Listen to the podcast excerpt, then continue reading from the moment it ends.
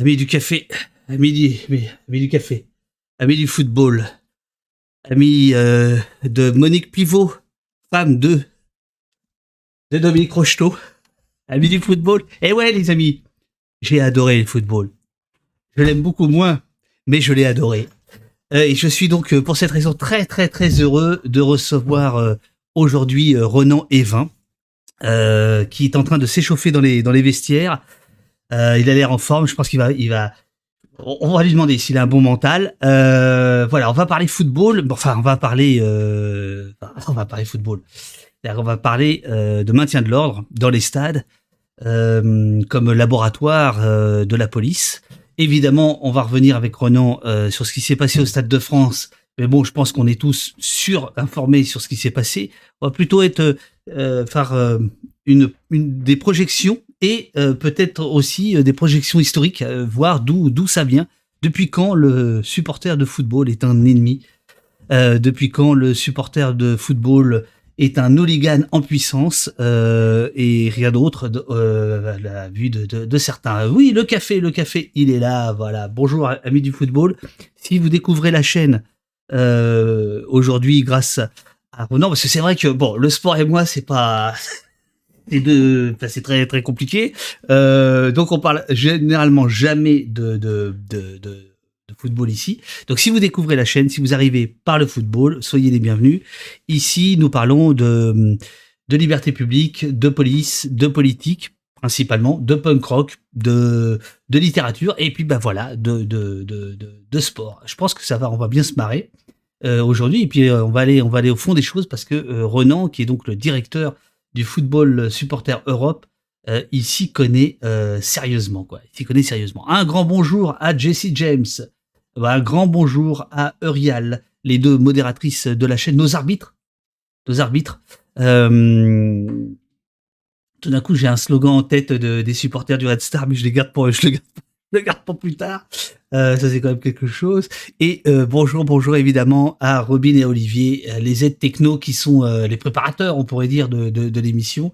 Voilà. Bonjour à Raton Lover, bonjour à, donc à Jessie, à Émile Cheval, bonjour à Jamé. Merci d'ailleurs pour ton don hier, Jamé. Merci beaucoup et bonjour à Deditch. Alors, je vois euh, que Monsieur Evin Renan sort euh, euh, à peu près là des, des, des, des vestiaires. Il est chaud, il est chaud. Ça y est, il est chaud. Bonjour. Bonjour. Très bien, très bien. Ah ouais. Alors peut-être que là tu as fait euh, un nombre incalculable d'émissions, mais ici tu vas être bien. Je veux dire ici, ici on aime le football quand même si tu veux, donc euh, on, on peut aussi un peu déconner quoi. On sait que le football c'est quand même un moment de déconnade. Euh, je vois que tu as un sponsor là, donc tu, tu es venu avec ton sponsor euh, LS. Ah oui, oui, oui. Il n'y a pas de, il y a pas de règle, euh, il y a pas de règle CSA ou Arfor ou je sais plus comment ça s'appelle aujourd'hui. Euh, Bon, est-ce que est-ce que on entend bien euh, Renan Il me semble que oui. Est-ce qu'on fait une euh, est-ce qu'on demande la VAR pour voir si si est-ce que vous entendez bien euh, Renan? Pouvez-vous me dire dans le dans le chat? Look sportif, ici on aime surtout l'ordre. Dit Émile Cheval, oui absolument. Euh, bah, bonjour la Béline. Oui, je pense qu'on t'entend bien. Bon, mon, cher Renan, on va pas se raconter d'histoire. nous nous sommes tombés dans les bras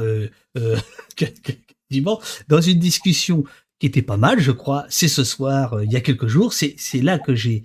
Euh, alors, je t'ai pas découvert là parce que je t'ai découvert le matin même à France Inter, qui t'a dépêché euh, très tôt le matin, comme un peu une séance de rattrapage, me semble-t-il. Qui es-tu, euh, Renaud Evin? Sur quel dans quel club joues-tu? Quelle est ta formation? Enfin tout ça, quoi. Alors moi, je, je joue assez peu ou assez mal, et puis j'ai, atteint l'âge des équipes vétérans. Je suis supporter nantais. Ah putain, c'est un problème. nantais, euh, géographe de formation, et euh, ah oui, on fera avec. hein. Ah ouais. Euh, et, euh, et j'ai le privilège depuis, depuis 2015 de, de, d'avoir fait de mon, ma passion mon boulot. Donc, je travaille pour l'organisation représentative des supporters européens qui s'appelle Football Supporter Europe.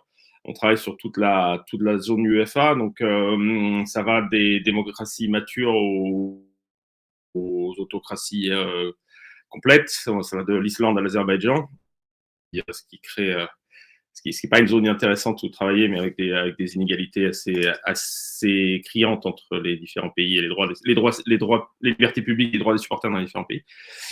Et euh, donc, nous, on est une association de droit allemand basée à Hambourg.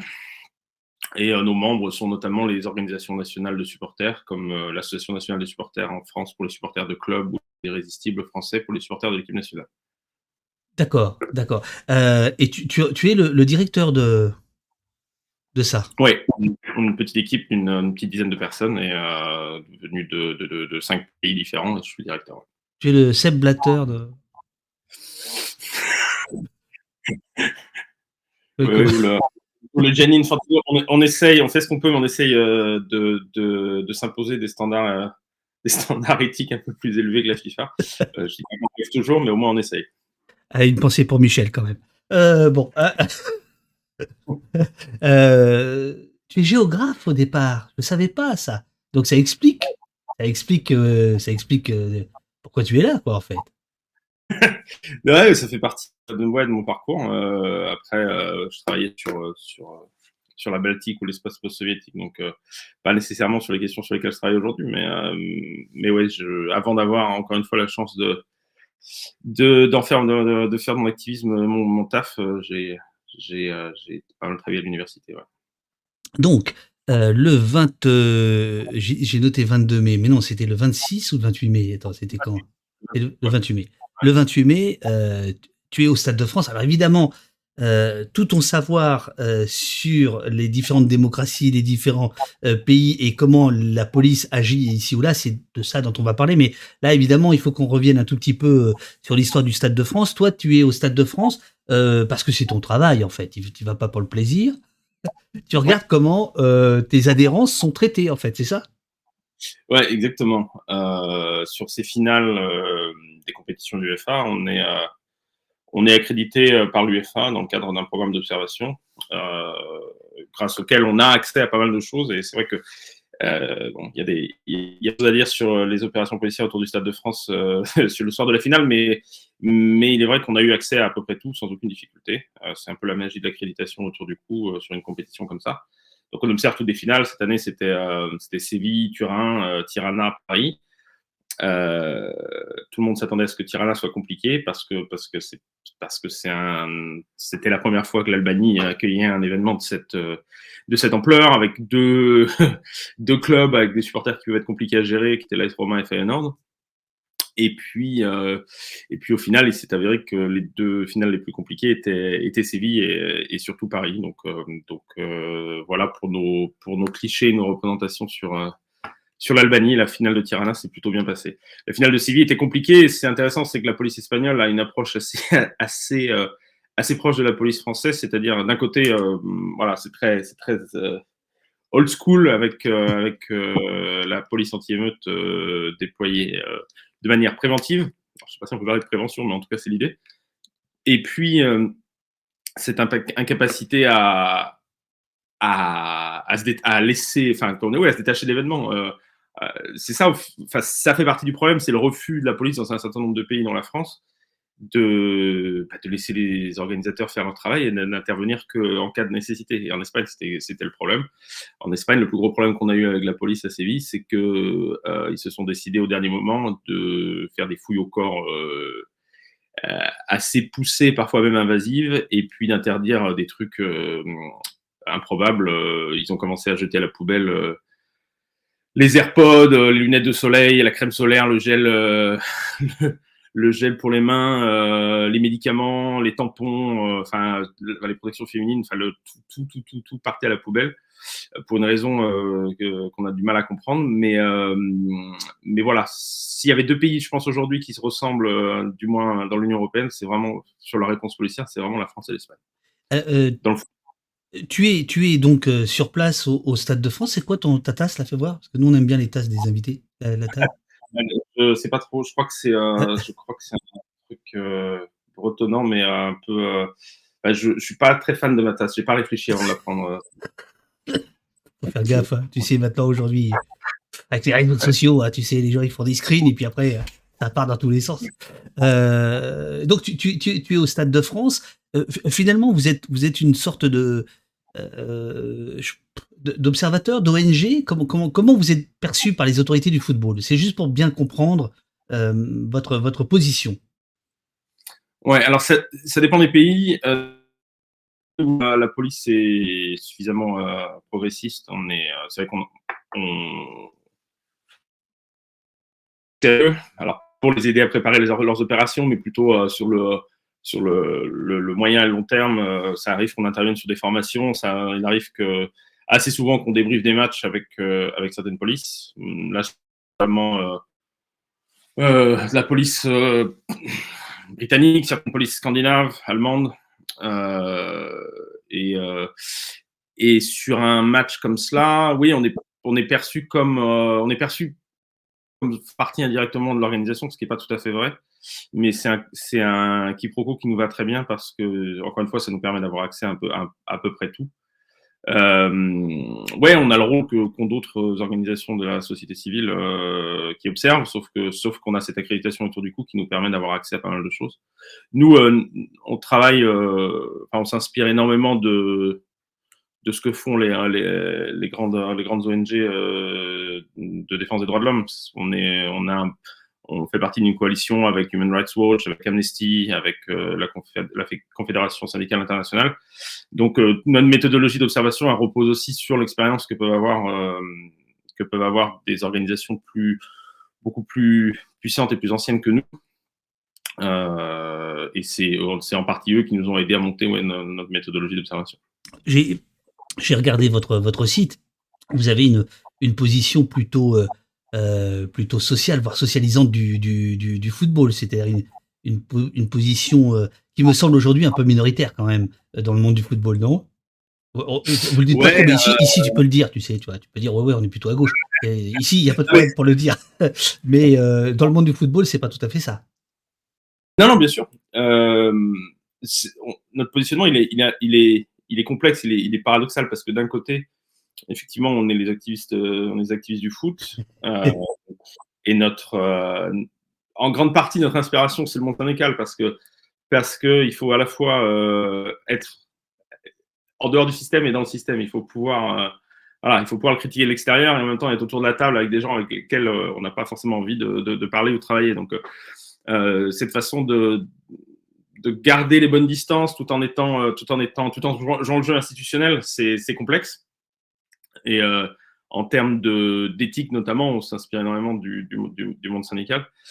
Euh, le, les gens qu'on représente, clairement, c'est les gens qui vont au stade. il est là notre mandat. Mmh. Et, euh, et de la même manière que les, même manière que les syndicats, malheureusement, euh, euh tous les supporters européens euh, ne, ne, connaissent pas notre existence ou, ne sont pas nécessairement d'accord avec la façon dont on, dont on travaille. Mais, euh, mais la représentativité, ça marche pas forcément comme ça. On est l'organisation représentative, on est la seule. Et on représente euh, l'immense majorité, notamment des organisations nationales de supporters. Donc, c'est à ce titre-là que on est reconnu notamment par euh, comme, comme voix représentative et qu'on a voix au chapitre sur les négociations sur les changements de, de, de, de, réglementation qui concernent les supporters, sur les conditions d'accueil, tout ce, tout ce genre de choses. Tu arrives le, donc le 28 mai, tu arrives à quelle heure au Stade de France? On arrive, on avait été voir euh, de Liverpool à Nation, qui était, qui était plutôt bien organisé euh, compte tenu des, des délais. Euh, là encore, euh, c'est, là clairement, euh, les supporters de Liverpool et les organisateurs ont eu à souffrir euh, des, des bisbilles entre le, la préfecture de police et la mairie de Paris, puisque personne ne voulait prendre la responsabilité de cette fan zone. Donc on allait voir la fan zone Liverpool à Nation. Ensuite, on a été voir la fan zone, qui était vraiment très très bien, euh, enfin très très bien organisée, avec des groupes de Liverpool qui étaient sur scène, des anciens joueurs, ça c'était vraiment sympa. Le lieu était assez, c'était un peu un corridor, donc c'était assez compliqué à animer, mais, mais le résultat était plutôt sympa. C'est intéressant que tu dis ça, parce que euh, il, y a des gens, encore plus à gauche que vous peut-être, euh, qui considèrent, et je trouve ça intéressant euh, en termes de maintien de l'ordre, que la fan zone, c'est une sorte de NAS avec le sourire. Que alors moi je suis jamais allé dans une fan zone donc on me dit qu'il y a des caméras de surveillance qu'il y a des fouilles donc est-ce que c'est est-ce que c'est ça ou pas? Est-ce qu'on peut on peut le voir comme ça ou pas? Oui, on peut, le voir comme ça. ça. Ça a été présenté par de police et par les perroquets qu'on a vus sur certaines chaînes d'infos comme étant une solution sécuritaire. En, au en premier lieu, ça, ça, ça, ça ne l'est pas. Et c'est une obligation qui est faite aux organisateurs de ce type de match d'avoir, de fournir deux points de rendez-vous pour les clubs. Ensuite, libre au club de les utiliser ou pas, d'animer ou pas, etc. Ah, c'est une obligation. C'est une obligation, ouais. Alors, cette finale-là, c'est un peu différent parce qu'elle a été, euh, elle a été attribuée à la France euh, trois mois seulement avant le, avant le match euh, du, fait d'invasion de l'Ukraine par la Russie, mais normalement, c'est une obligation. Donc, c'est pas du tout. La préfecture de police a essayé de vendre ça comme étant presque une invention euh, de dernière minute. Ça l'est, ça l'est absolument pas. Et, euh, les supporters de Liverpool apprécient plutôt ça. Donc, alors oui, c'est une c'est malheureusement une solution sécuritaire, mais qui en même temps est appréciée. Donc, c'est un peu compliqué. Maintenant, la différence de ce point de rendez-vous à Paris comparé à celui qui a pu avoir, je sais pas, à Séville il y a quelques semaines ou ou à Madrid ou à Kiev sur les dernières finales de Ligue des Champions, c'est qu'elle était barriérée. Ça, c'est la première fois que je le vois. Euh, ailleurs, notamment à Madrid, euh, il y, avait une jauge d'entrée, c'est-à-dire qu'il y avait un décompte des gens qui rentraient sur la place et qui sortaient, mais, sans fouille et surtout sans, barriérage. Donc euh, ça, c'est certainement la spécialité franco-française. Donc il y avait effectivement des fouilles et j'ai pas vu de vidéosurveillance, mais je suppose qu'il y en avait. Et surtout, il y avait vraiment énormément de policiers autour. Parce que c'était une espèce de corridor. Euh, c'est pour ça que certains parlent de NAS avec le sourire, si tu veux. Ouais, ouais, ouais, ouais, ouais, mais c'est ouais, c'est complexe parce que les, les, gens visés par la NAS, la NAS étaient plutôt contents d'y être. Mais euh, ce qui euh, est rare. Merci Didier Lallemand. ceux, ceux, qui ne voulaient pas euh, s'embêter avec la fouille, euh, qui ne voulaient pas acheter des, des pintes de bière à 10 euros, ou euh, qui voulaient, voilà, qui voulaient faire ce qui un peu plus ce qu'ils voulaient, et puis qui peut-être peut-être des supporters de Liverpool un peu plus un peu plus indépendants ou radicaux, eux ils sont rigolés euh, place de la nation où là ils faisaient un peu ce qu'ils un peu ce qu'ils voulaient. Donc il y avait aussi euh, il y avait deux options.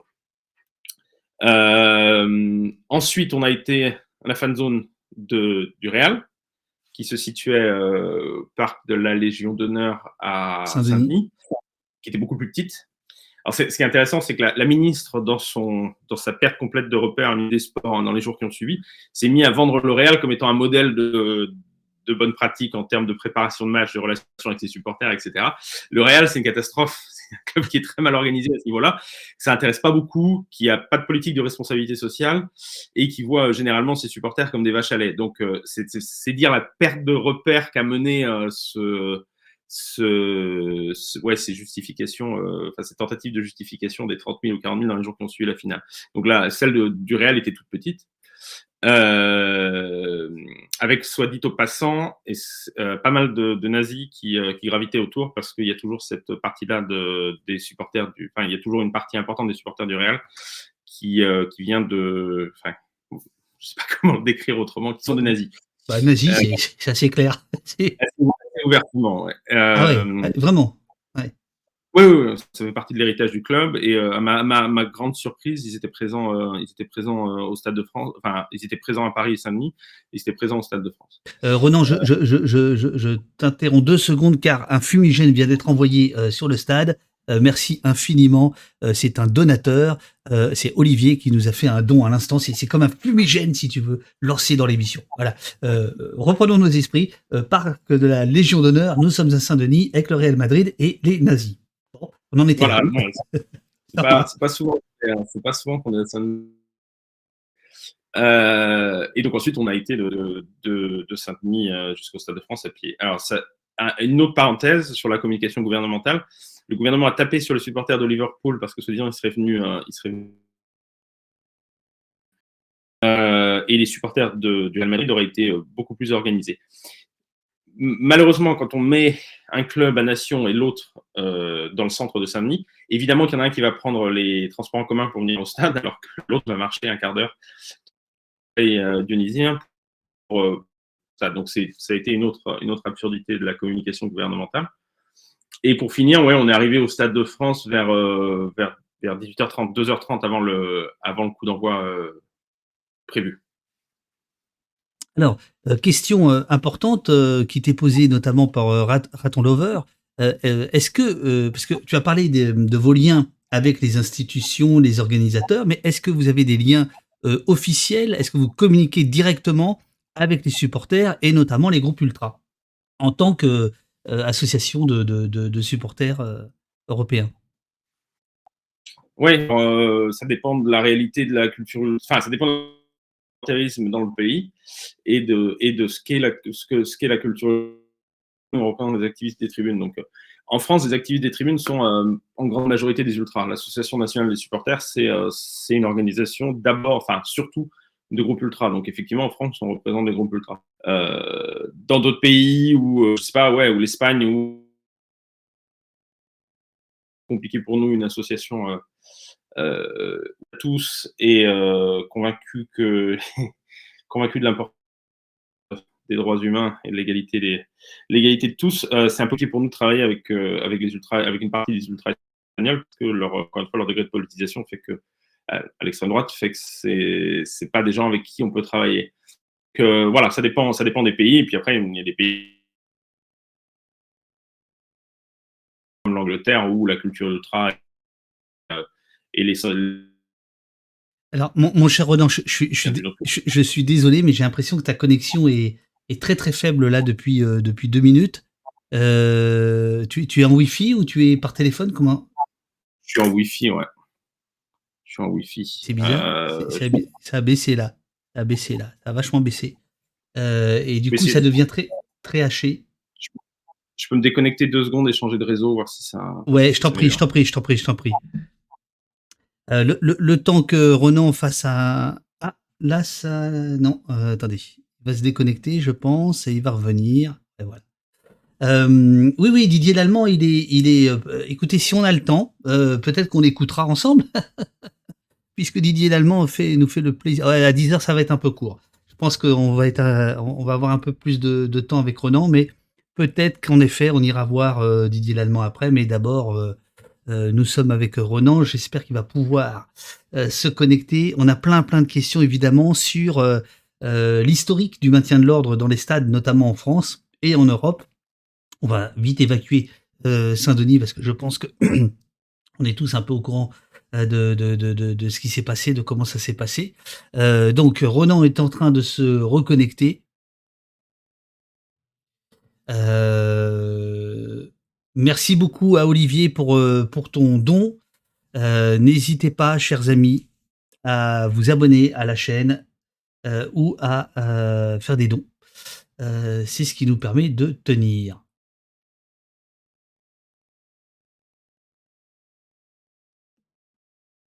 Euh, nous dit le débat c'est ce soir était très intéressant. On pouvait être difficilement d'accord avec les arguments de ce représentant syndical police, mais il avait au moins le mérite d'écouter les contre-arguments. C'est au moins quelqu'un avec qui vous avez pu échanger intelligemment.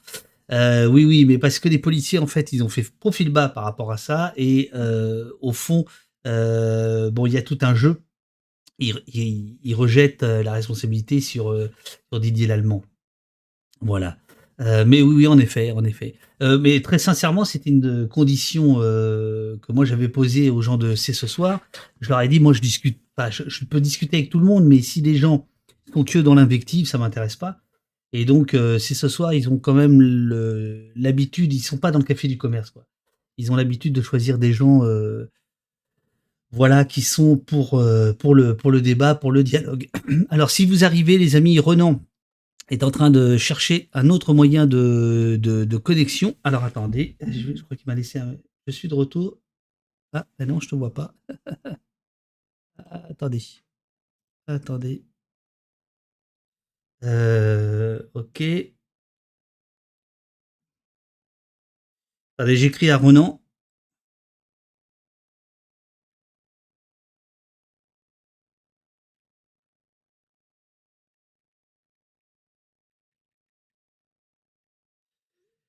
Alors, comment se fait-il Comment se fait-il?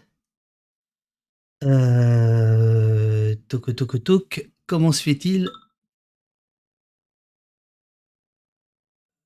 Peux-tu te reconnecter? Voilà. Alors, hop. Voilà. Je pense qu'il va arriver d'un instant à l'autre. Excusez-moi, hein, là c'est... Ah, il arrive, il arrive, il arrive. La connexion a l'air meilleure. Oh là là Je crois que la connexion est meilleure. Voilà. voilà. Euh, la, blessure, ça va, c'est bon? Tu, tu, rejoues? Tu, tu, reviens dans le match? Ouais, ça va. ah non, ça n'a pas l'air d'être mieux là, merde. Ça... voilà. Euh...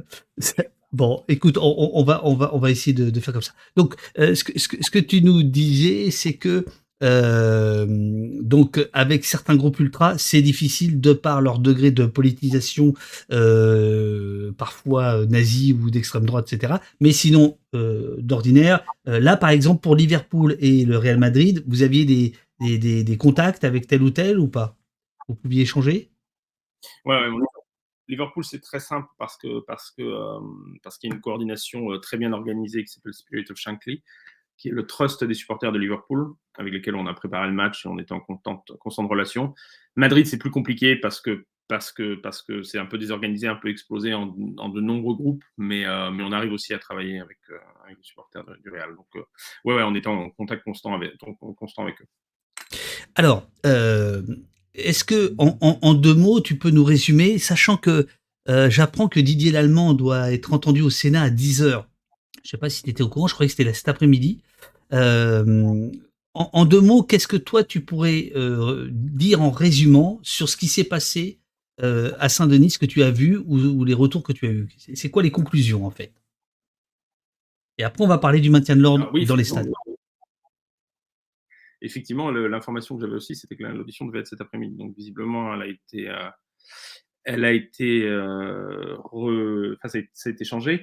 Euh, un commentaire aussi en passant, c'est que normalement, on devait être aussi auditionner les organisations de supporters. On essaye de joindre la commission des lois depuis 48 heures, sans retour. Donc, visiblement, la priorité est surtout de, de donner. de, de, donner l'occasion au ministère de l'Intérieur et à l'APP de présenter ces versions des faits. Euh, le raclement de gorge est-il innocent? Ce qu'on a, ce vu dès le début, quand on est arrivé autour du Stade de France, c'est ce fameux goulot d'étranglement euh, sur le cheminement entre le RERD et le, et le Stade de France qui, euh, je, pèse mes mots, qui, nous a fait très très peur dès le début. Et c'est pas tous les jours qu'on a l'impression de voir une, catastrophe se dérouler, euh, se préparer devant nos yeux. C'est-à-dire que, priori, selon les propres chiffres de la PP, il y avait à ce moment-là jusqu'à 15 000 supporters de Liverpool dont l'idée était de les faire passer par une rampe d'accès euh, à l'esplanade du Stade de France qui faisait 4 ou 5 mètres de large. Donc évidemment, c'est impossible, mais c'est aussi extrêmement dangereux. Et euh, il y a deux choses très intéressantes qui se passent à ce moment-là un, c'est le calme des supporters de Liverpool. On est clairement sur euh, sur l'autogestion. Et c'est pas des choses qu'on voit si souvent que ça, une foule qui sait se comporter euh, de cette manière. Il y, a des gens qui ont craqué, hein, qui se sont énervés, qui ont commencé à essayer de pousser. Mais collectivement,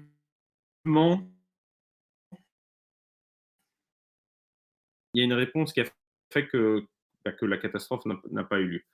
Euh, donc ça, c'est un premier élément. Et l'autre chose qui est, euh, qui est extrêmement inquiétant, c'est le manque de réactivité des services euh, de l'APP pour, pour essayer de résorber ce, ce, goulot d'étranglement. Évidemment que c'est complexe, évidemment qu'on que, ne peut pas faire, faire marche arrière à une foule. Que tout le monde regardait, mais que personne n'avait de, réponse à apporter à ce qui était en train de se passer devant Dieu. Et, et ça, ça, ça fait vraiment très très peur. Ensuite, la, question des faux billets, euh, la question.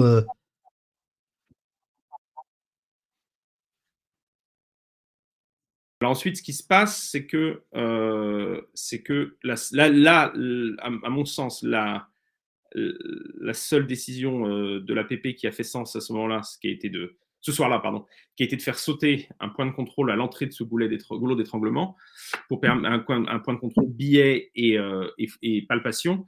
Euh, à partir du moment où l'APP fait sauter ce point de contrôle-là, le goulot euh, se résorbe en partie parce qu'il y a un flux qui est beaucoup plus important, mais ça crée effectivement un point d'entrée autour du sur l'esplanade du Stade de France qui n'est voilà où il n'y a plus de contrôle. Et là, ça, ça, permet à un nombre important de personnes sans billets, effectivement, de rentrer dans les environs du Stade de France. Euh, certains d'eux sont clairement des supporters de Liverpool ou du Real, mais l'immense majorité sont plutôt des, euh, des mecs du coin. Euh, et, je, suis conscient à quel point il est complexe de trouver euh, les mots justes pour décrire euh, ce groupe, parce qu'au final, il y avait une logique de groupe chez ces gens qui sont rentrés sur l'Espagne du Stade de France. Euh, complexe de trouver des mots qui ne, qui ne font pas, pour éviter de rendre service euh, à l'extrême droite, mais dans les faits, c'est bien ce qui s'est passé. Il y a des raisons qui, à mon sens, ne sont pas assez euh, discutées sur pourquoi est-ce que quand on organise un événement comme une finale de Champions League à proximité d'un territoire comme Saint-Denis, eh ben, c'est pas si étonnant que ça que des gens de Saint-Denis essayent de, venir pointer leur nez et voir s'ils si, peuvent participer d'une manière ou d'une autre à la fête. Mais, euh, c'est voilà, la réalité des, événements. Ensuite, ce qui se passe, c'est qu'à partir du moment où ce point-là est ouvert, eh bien, les mecs sont sur, euh, Snapchat et autres à, se filmer autour du Stade de France. Et ce qui était euh, euh, un petit groupe euh, habituel de mecs qui traînent autour du Stade de France qui essayent de rentrer est vite devenu un groupe beaucoup, beaucoup plus important parce que entre ça, plus les images sur les réseaux sociaux qui circulaient de Cyril Hanouna ou autres qui passent sous les tourniquets du Stade de France, et eh ben, clairement, ça a créé un appel d'air qui a fait que beaucoup, beaucoup, beaucoup de monde est rentré sur l'esplanade du Stade de France. Maintenant, euh, tout ça, ça n'a rien à voir avec les faux billets. Alors, on, on, on, on, va parler des, des, des faux billets, mais Renan, moi, je voudrais quand même te, te demander, c'est quoi le prix d'un billet, le prix normal d'un billet de cette finale-là, par exemple? Alors, ça commence à 70 euros. À peu près 15% du stade est à 70 euros. 15-20% du stade est à 70 euros. La catégorie suivante, c'est autour de 160 euros. Euh, et euh, catégorie 3 ou 4, et 4, donc c'est deux catégories les moins chères, ça représente 45 à 50% du stade. Est-ce que, est que, là, on n'a pas une, une est-ce que là, on n'a pas une explication économique et sociale quand même euh, facile? C'est-à-dire que le football est quand même devenu euh, être supporter de football, c'est en fait euh, réservé euh, aux gens riches ou alors aux gens qui se sacrifient énormément. Euh, Dis-moi si je dis une connerie. Il me semble que ça fait partie de la politique contre le hooliganisme il y a 20-30 ans, c'était d'augmenter les prix des places pour dissuader un certain nombre de gens de, de, de, de venir au stade. Est-ce que là, on n'a pas finalement le retour de ça? Euh, des gens du coin qui disent euh, c'est le stade que euh, qui est en pas de chez moi, mais moi je peux pas me payer 150, 150 euros la place. On parle pas du marché noir, hein, on parle bien des prix ouais, ouais. officiels. C'est trop c'est trop gauchiste ouais, de dire ça ou quoi? Non, non, non, surtout que le, la part de, des revenus de billetterie est dans les revenus globaux du foot, d'une compétition ou d'un club, Aujourd'hui, c'est peanuts parce que c'est les revenus télé de sponsoring qui, consiste, qui, qui, qui constituent l'essentiel des revenus. 70 euros, si on compare au prix moyen sur la compétition, ça reste relativement acceptable. Même si une finale de Coupe de France, pour comparer, c'est 25 euros. Donc il y a quand même une différence importante. Euh, mais au-delà, c'est sûr que c'est très très cher. Euh, donc, euh, le. Par exemple, Morgan te demande est-ce que tu penses qu'une partie des places devrait être réservée aux habitants proches du stade? Alors, c'est une bonne question. Ah, pardon, d'abord, je voulais finir sur, le, sur le, la sélection par l'argent. Effectivement, ça s'est fait en Angleterre. Ça, ça ne faisait pas partie de la politique de départ qui, avait été décidée par les autorités britanniques. L'idée de départ des autorités britanniques, c'est si on accueille mieux les gens et surtout si on les force à s'asseoir, on se débarrassera des, des comportements dits antisociaux. Et c'est les clubs derrière qui se sont dit, mais attendez, il y a peut-être une solution là pour, pour, pour, pour, pour, okay faire une sélection euh, sociale et qui euh, et, augmenter nos revenus. Donc c'est plutôt les clubs qui ont, qui ont, fait, ça. Sur euh, les places pour les locaux, ça fait à mon sens partie du problème. Donc 50% du stade revient aux deux clubs, 25%, 25% grosso modo, qui les vendent à leurs supporters euh, fidèles, ceux qui ont suivi leur équipe toute l'année, etc. Ce qui est parfaitement légitime. Maintenant, le reste, c'est la question, c'est plutôt sur le reste du stade. Sur un match comme une finale de Ligue des Champions, il y a beaucoup de places qui reviennent aux sponsors, il y a beaucoup de places qui reviennent à la Fédération française de football, euh, qui est libre de les distribuer comme bon semble et qui généralement les distribue aussi à des sponsors ou à des officiels. Et ensuite, il y a 12 000 places qui finissent sur le, enfin, qui sont vendues euh, en vente publique. Euh, ces 12 000 places qui sont vendues en vente publique, une grande majorité finissent sur des plateformes de revente de billets, de, donc de, marché noir. Et euh, effectivement, la politique sociale, euh, enfin des places, distribution des places sur une finale comme ça, elle, elle est quasi inexistante. Donc,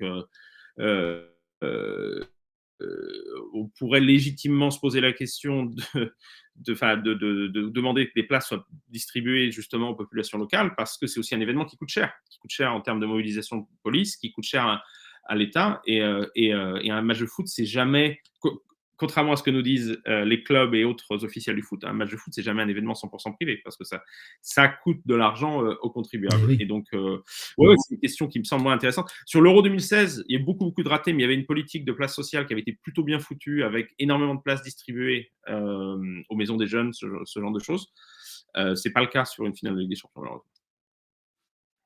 Et c'est pas le cas pour des raisons. c'est les fédérations qui empêchent ça. C'est c'est les, ministres, c'est les, ministères, c'est quoi? Qui, pourrait décider ça, par exemple? Est-ce que le, ministre des Sports pourrait dire bon, à partir de maintenant, euh, soit on va attribuer, alors dans le chat, quelqu'un propose le tirage au sort, euh, soit on va euh, attribuer des places comme ça à la maison des jeunes ou des, choses comme ça.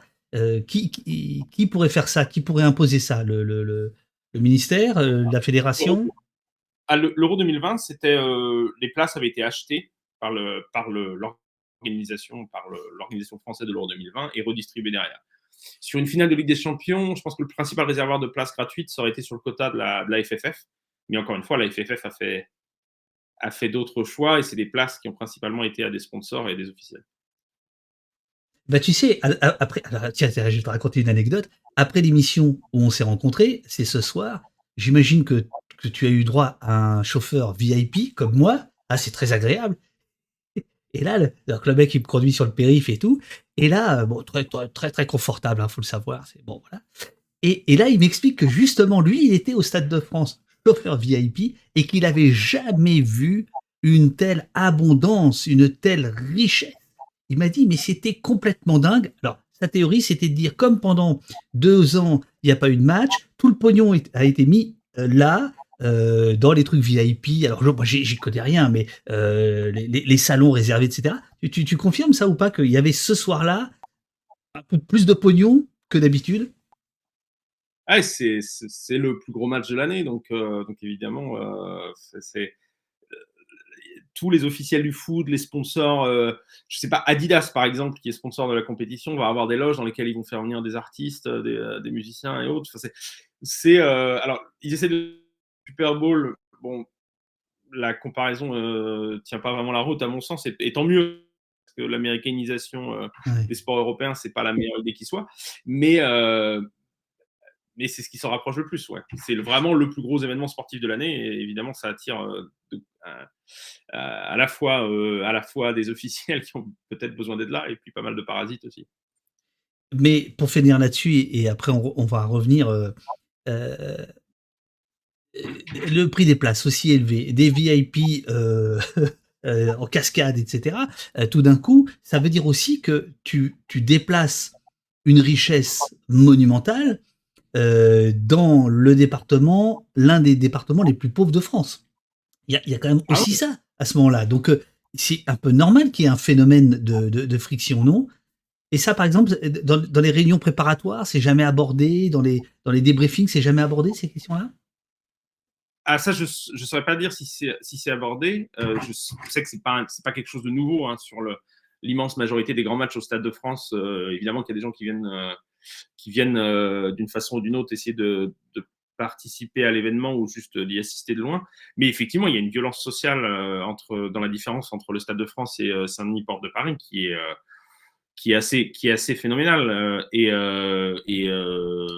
il me semble que notamment la mairie de Saint-Denis ne, ne propose pas vraiment de solution, on n'a pas vraiment de, de, de, un discours qui soit très entendable là-dessus. Enfin, le, le, maire adjoint euh, au sport et aux Jeux Olympiques, dont j'ai oublié le nom, qui a fait le tour des plateaux télé, c'était plutôt pour taper sur ces, euh, ces gens-là ou pour faire semblant qu'ils venaient pas de, Saint-Denis, plutôt que d'essayer de, de, justement de proposer des solutions pour, euh, eh bien pour euh, alors mettre fin, je pense pas que ce soit réaliste, mais du moins euh, euh, limiter cette, cette, violence sociale entre, entre le stade et la ville de Saint-Denis. Est-ce que Monsieur Lama te demande, est-ce qu'on a le fin mot de l'histoire sur les responsables de ce chaos, ou chacun désigne ses coupables préférés, ou est-ce que c'est encore trop tôt? Non, c'est encore un peu, c'est certainement trop tôt. Et puis en plus, enfin, on va pas se faire d'illusions. On on, sait comment fonctionne notre pays et nos pouvoirs publics. Je ne pense pas qu'on aura la réponse, on aura, la réponse euh, sur un certain nombre de choses, mais la responsabilité, elle euh, repose sur quatre euh, parties prenantes qui sont l'APP, le consortium du Stade de France, l'UEFA et la FFF. sur tout ce qui se passe aux entrées et à l'intérieur du stade, c'est clairement une responsabilité d'abord euh, privé, donc FFF, euh, UEFA, Consortium du Stade de France. Ce qui se passe sur la, voie publique et notamment les, énormes difficultés du plan de mobilité qu'on a pu voir au Stade de France euh, le soir de la finale de la Ligue des Champions, mais également, enfin, qui sont anciennes, hein, qui sont aussi vieilles que le Stade de France, mais dont personne ne s'est jamais réellement occupé. Ça, c'est clairement une responsabilité des pouvoirs publics. Sur la communication de Darmanin, notamment sur son audition au, Sénat, qu'est-ce que, tu retiens? Alors, il m'a semblé que c'était un, moment intéressant de communication politique parce que ce que Darmanin fait, il sort de, sa communication euh, reposant uniquement sur, euh, du mensonge, euh, qui était celle de la conférence de presse du lundi après le match. Et il a une stratégie de communication qui repose en partie sur des faits très précis et faciles à, établir, faciles à confirmer. Donc, par exemple, euh, il va te dire que le préfiltrage a sauté à 19h49. Et c'est vrai, le préfiltrage a sauté à 19h49. J'étais là, et je n'étais pas le seul, tout le monde peut le confirmer. Et ensuite, il enchaîne sur d'autres faits qui sont beaucoup plus difficilement vérifiables parce que ça repose sur de l'information policière qui n'est pas communiquée. Et puis ensuite, sur un énorme bobard, euh, les, donc par exemple une, nouvelle version euh, des 30 000 ou 40 000 supporters sans billets ou avec des faux billets. Et donc, euh, je pense que l'idée, c'est qu'il soit beaucoup moins attaquable sur ces, sur ces mensonges grossiers parce que pour répondre à une, enfin, pour, répondre à une critique de, son, de sa version des faits, il peut toujours utiliser euh, les faits établis qu'il a, qu'il a, qu'il a saupoudrés ici et là dans son intervention. Tu, veux dire qu'en fait, c'est habile. C'est-à-dire qu'il mélange vérité, contre-vérité, bobard, et que donc c'est difficile de l'attraper, quoi. C'est ça que tu, penses? Moi, c'est ce qui m'a, semblé, ouais. C'est ce qui m'a semblé. En tout cas, on a vu un vrai changement dans sa communication entre, la entre le soir du match, la conférence de presse du lundi et, euh, l'audition au, Sénat. Il n'empêche que, voilà, ils se sont enfermés dans cette histoire de, 30 à 40 000 faux billets, ce qui était quand même la première version. Quoi qu'en dise euh, le ministère des Sports et le ministère de l'Intérieur, la première version, c'était 30 à 40 000 supporters avec des faux billets. Aujourd'hui, on nous parle en partie faux billets, en partie euh, sans billets. Très bien, mais le problème, il est le même, c'est que 30 à 40 000 personnes qui zonent autour du Stade de France, ça se voit, et que ces 30 à 40 000 personnes aussi qui seraient venues donc d'Angleterre en grande majorité, euh, pour venir d'Angleterre, il faut prendre euh, le train, l'avion ou un ferry, euh, ça se voit aussi sur les flux de, passagers, et que même avec la, meilleure bonne foi du monde, on attend toujours que le ministère de l'Intérieur euh, amène, apporte la moindre preuve de ces, de ces allégations. Tu, as eu des, contacts avec le ministère de l'Intérieur depuis euh, ou pas? Non. Non, que ce soit ministère de l'Intérieur ou ministère des Sports, euh, il y a des contacts qui existaient à une époque, grosso modo sur la période qui allait de 2017 jusqu'au Covid. Et puis tout ça, tout ça a un peu explosé depuis. Ça a à voir aussi avec du moins du côté ministère de l'Intérieur, avec euh, des nouveaux personnels, euh, un nouveau commissaire en charge de la division nationale de lutte contre le hooliganisme. Mais non, non, ces contacts-là n'existent pas, n'existent pas. On a eu quelques contacts avec, euh, avec notamment l'entourage de, Macron, mais rien, rien qui, rien qui ressemble à un dialogue institutionnel. Ce qui est d'ailleurs surprenant parce que quand on commence à faire le tour des télés, etc., et à critiquer la version, la version gouvernementale, il me semblait que la réponse la plus logique de la part de la part euh, du gouvernement ou de l'administration, ça aurait été de nous contacter pour essayer de, de, nous présenter leur version des faits. Ça n'a pas été fait. Et on arrive aujourd'hui à une absurdité où euh, même, euh, voilà, on nous annonce que des policiers sont présents à Liverpool et, Madrid pour prendre des plaintes de la part des supporters des deux clubs. de ce que j'en sais, ils sont présents. Mais, mais personne, aucun, les supporters des deux clubs ne savent absolument pas comment les contacter. Et on a essayé de lancer des messages à droite à gauche pour demander qu'est-ce qui se passe et surtout quelles informations on peut, on peut partager avec les supporters. Et, euh, et même là, on n'a aucun, on aucune remontée d'informations. Donc, euh, donc on... et alors, je, je, je, je voulais, que... je, voulais, te demander, ça, ça, ça arrive souvent euh, que des, des policiers d'un pays aillent dans un autre pays pour dire, bah, on va prendre les plaintes. Ça arrive souvent ça en matière de, de, de foot? Est-ce que, tu, est-ce que la police allemande va parfois en Italie ou je ne sais quoi? Il y a des mécanismes de coopération internationale de police qui font que pour la préparation du match et puis le jour du match, euh, il y a des délégations de police qui sont présentes. Donc sur le match, sur la finale au Stade de France, il y avait une délégation britannique et une délégation euh, espagnole. En fonction des pays, notamment les Britanniques, sont plutôt contents, ou les Danois, hum, pour donner un autre exemple, sont plutôt contents quand ils voient ces policiers-là euh, à l'étranger, parce que surtout si c'est une destination où la police c'est un peu compliqué, ou l'état de droit est pas franchement respecté, ils peuvent, agir comme médiateurs. Ça, c'est dans le cas où on a une police qui fait bien son travail de, liaison et de prévention.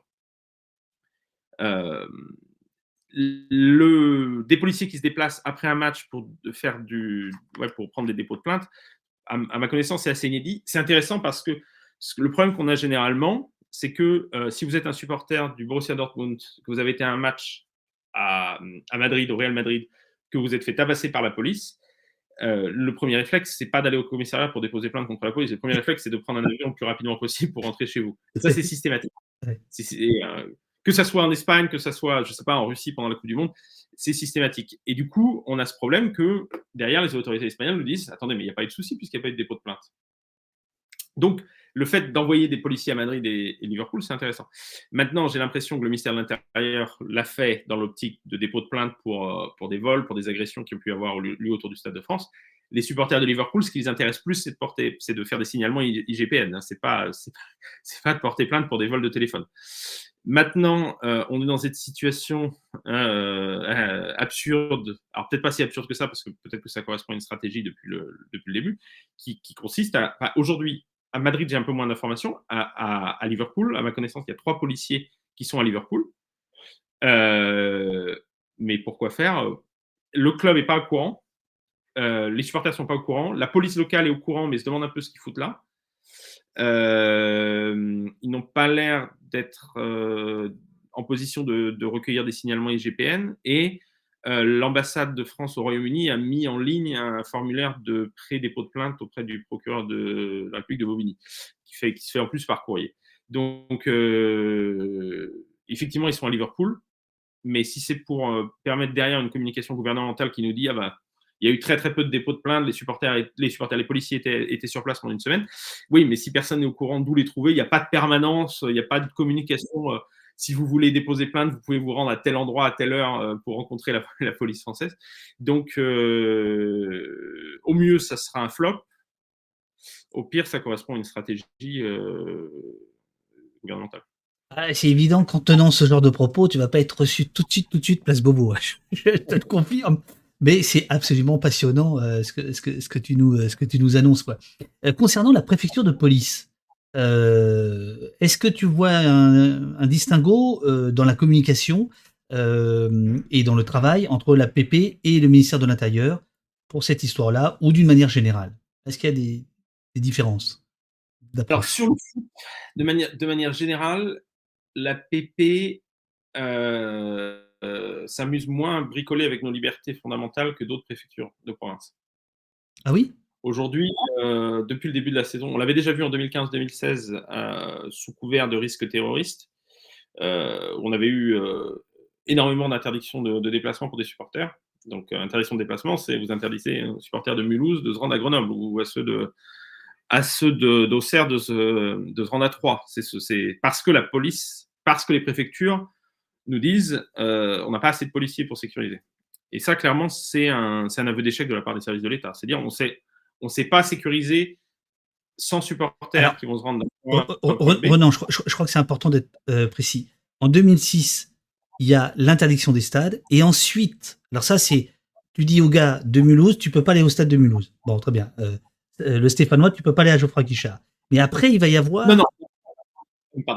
Et, après, il va y avoir l'interdiction de déplacement, c'est-à-dire, tu dis aux Stéphanois que tu peux pas aller, bon, à Nantes, mais ça c'est bon, c'est normal, mais euh, que tu ne peux pas aller voir le FC Nantes. Donc ça, c'est une interdiction de déplacement, c'est-à-dire que ça touche euh, les, euh, et, en plus, c'est collectif, c'est ça, hein, c'est-à-dire c'est de dire, vous les supporters, qui que vous soyez, vous n'avez pas le droit de vous déplacer.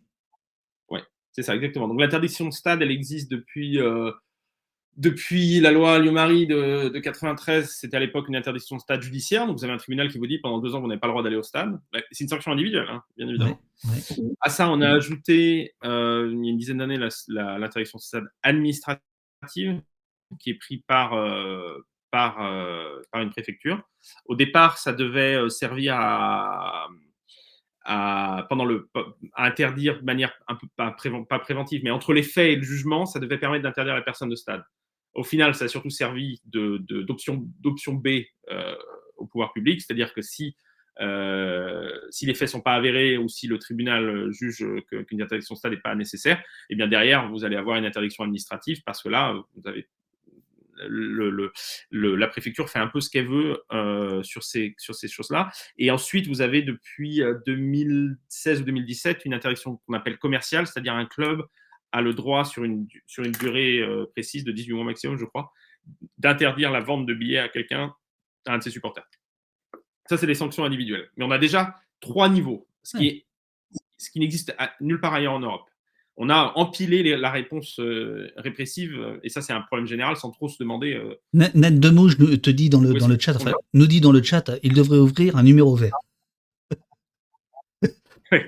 Allez les verts. Ça c'est l'association nationale des supporters. Euh, qui aide, euh, qui aide énormément les supporters victimes de ces choses-là. Euh, et derrière, et donc l'interdiction de déplacement, qui est quelque chose qui, existe aussi depuis une dizaine d'années, mais qui a été très utilisé en 2015-2016 au moment du risque terroriste. Donc c'est un arrêté soit préfectoral, soit ministériel, qui vous interdit, qui interdit généralement à toute personne se prévalant de la qualité de supporter de club X ou se comportant comme tel. Donc c'est une notion assez, assez, assez nébuleuse de se rendre voilà, d'un point A à un point B. Et ça, c'est une limitation euh, incroyable de notre liberté de, circulation. Euh, sur l'année, euh, sur la saison 2021-2022, selon les chiffres de l'Association nationale des supporters, il y a eu en France 63 interdictions de déplacement. Donc il y a eu 63 matchs où un préfet ou le ministère de l'Intérieur ont dit on ne sait pas faire, donc on interdit. Généralement, ce qui, est, ce qui est vraiment absurde là-dedans, c'est qu'en plus, généralement, l'interdiction, faire respecter l'interdiction nécessite autant de policiers que si on avait autorisé les supporters. Donc, on va avoir, deux compagnies de CRS déployés sur un match pour euh, normal avec des supporters, et on va avoir les deux mêmes compagnies de CRS qui vont être déployées pour faire respecter l'interdiction de déplacement. Certains disent euh, d'ailleurs qu'il euh, y a une perte de savoir-faire. Alors, suite notamment au Covid, tu vas me dire si c'est vrai.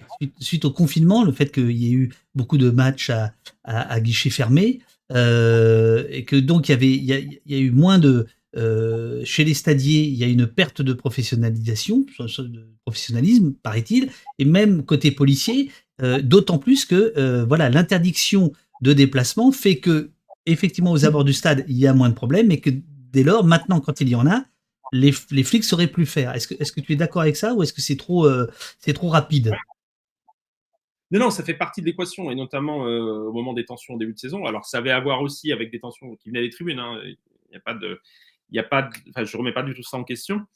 Euh, et puis quand quelqu'un décide d'envahir terrain avec un fumigène dans la main, c'est bien une décision individuelle de, franchir une, une, ligne jaune ou une ligne rouge. Euh, néanmoins, euh, la perte d'expérience côté police, côté club, et puis les difficultés de formation, de recrutement et de valorisation des, des stadiers font qu'il y a un moment où un certain nombre d'acteurs du monde du foot ne savaient plus faire.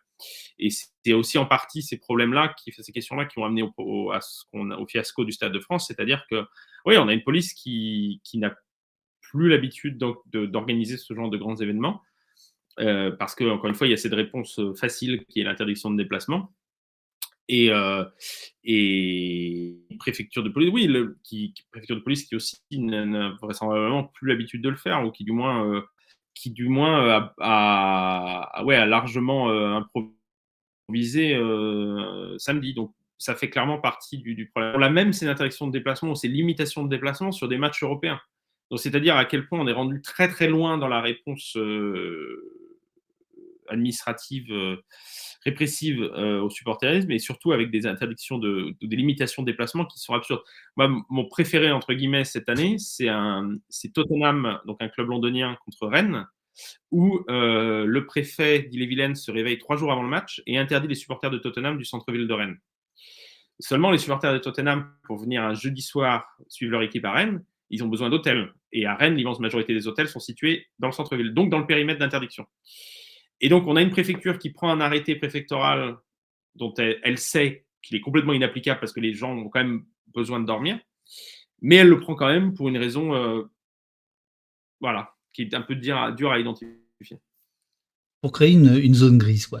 Euh, Taramex, euh, te, demande est-ce qu'il existe justement des systèmes d'interdiction administratifs notamment ailleurs en Europe?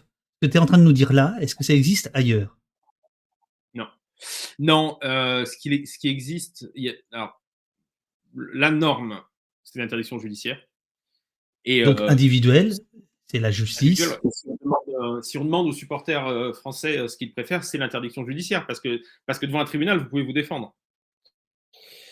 Euh, l'interdiction administrative, vous pouvez aussi vous défendre, mais généralement, puisque la jurisprudence ne considère pas comme étant un droit fondamental d'aller au stade, euh, généralement, ce soit une interdiction administrative de stade ou une interdiction de déplacement collective, si vous souhaitez euh, vous y opposer, et vous avez de fortes chances de gagner, la décision d'un tribunal interviendra, tribunal administratif interviendra trois ou quatre ans plus tard. Donc, longtemps après, euh, après, euh, après que l'interdiction de stade soit terminée. L'interdiction administrative, non, elle existe à ma connaissance nulle part ailleurs. Ce qui existe dans certains pays, notamment en Allemagne, c'est euh, une interdiction qui est émise par les fédérations au terme du procédure contradictoire. Donc, c'est un process qui est entièrement privé, mais qui est plébiscité par les supporters parce que ça évite la judiciarisation. Et à partir du moment où vous avez un processus contradictoire qui vous permet de vous défendre, qui vous permet de faire appel, c'est pas quelque chose d'inintéressant parce que euh, voilà, ça évite de se retrouver devant un tribunal. Donc en Allemagne, c'est relativement plébiscité par les supporters parce que vous n'avez pas à avoir un casier judiciaire pour un fumigène. Et en Angleterre, euh, vous avez l'interdiction judiciaire pour des faits très très graves et ensuite les clubs ont le droit d'interdire de vendre des billets en Angleterre sur une durée limitée. Alors très souvent, euh, on voit euh, des articles de presse qui nous parlent de tel club qui a interdit tel supporter à vie. Euh, des interdictions de stade à vie, ça n'existe pas. Et on a souvent ce fantasme en France, et notamment en début de saison, où on avait un certain nombre de commentateurs. Alors, la droite de la droite des commentateurs, des chroniqueurs sportifs qui appelaient aux interdictions de stade à vie. Les interdictions de stade à vie, elles n'existent nulle part. Et en Angleterre, en fait, c'est un, artifice de communication des clubs qui disent on interdit à vie parce qu'ils veulent montrer les muscles, et puis en réalité, 3-4 ans plus tard, pour revenir au stade. Donc l'interdiction de stade à vie, de toute façon, n'existe alors là, on a à nouveau un petit souci de, de, connexion. J'espère que ça va, ça va revenir. rouge, orange, le vert va revenir, jaune, oui ça, va revenir euh, euh, petit à petit. Euh, ce, qui, me paraît passionnant dans cette histoire, pour ceux qui, nous suivent et qui n'aiment pas le foot, il faut comprendre qu'en fait, il y a, un lien entre ce que Ronan est en train de nous dire et ce qui se passe d'une manière générale. Hein. C'est-à-dire que le football, les stades, mais singulièrement le football, sert quand même de laboratoire de la police et de, souvent annonce ce qui va se passer autour des libertés publiques par rapport à ce dont était en train de parler, c'est l'interdiction administrative de manifester, je me souviens que Édouard Philippe, en 2019, avait dit au plus fort des Gilets jaunes que euh, allait légiférer, alors ça n'a pas été le cas, mais quand même, hein, c'est intéressant, en s'inspirant des interdictions de stades existantes pour euh, interdire administrativement euh, le, fait d'aller en manifestation. Hein. Euh, en manifestation euh, sociale, on va dire, de, protestation, etc., ou, ou, de, ou de 1er mai. Donc le lien, oui, alors Carole nous dit le lien est évident, mais en fait le lien est évident, mais il n'est jamais fait. Euh, de la même manière que parmi les premiers mutilés, on retrouve des supporters de, de football qui ont vu des yeux arrachés, tirs de LBD ou des choses comme ça dans les années 2000. Tu, tu, tu confirmes ça, Ronan, ou, ou pas? Oui, effectivement, je confirme, avec notamment un cas particulièrement symbolique, qui est celui de Castille à Montpellier, qui entraîne une manifestation, etc., qui, à ma connaissance, est un des premiers blessés graves du LBD. Quelqu'un qui était sur une table, assis à une table et qui a pris un tir de LBD à bout portant. il y a aussi un cas assez significatif d'un supporter de, Bastia à, à, Reims il y a quelques années également. Bref, oui, sur la réponse répressive, euh, c'est, on, a fait partie des publics euh, qui ont le plus à pâtir euh, de, de, l'utilisation du LBD avant que, avant que ce soit utilisé en manifestation. Mais sur la réponse administrative, policière, enfin, ou judiciaire, c'est clair qu'on a fait office de laboratoire. L'interdiction administrative de stade, ça a effectivement inspiré Edouard Philippe, mais ça avait aussi inspiré Valérie Pécresse, qui à un moment avait appelé à la mise en place d'une interdiction administrative de transport en commun. Alors, je ne sais plus si ça s'adressait, euh, c'était dans le cadre du risque terroriste ou autre chose, mais ça, le lien, là aussi, il était, il était évident. Pendant longtemps, euh, nous, représentants supporters, avons essayé d'alerter là-dessus, avec un intérêt relativement limité de la part des organisations de défense des, libertés publiques. Maintenant que le lien est clairement établi, euh, ça, c'est, les relations sont, sont, sont, bien meilleures et on se rend bien compte qu'on, fait face à, au même mécanisme euh, euh, de réponse des pouvoirs publics, mais, euh, mais pendant longtemps, on avait un peu l'impression de prêcher dans le désert.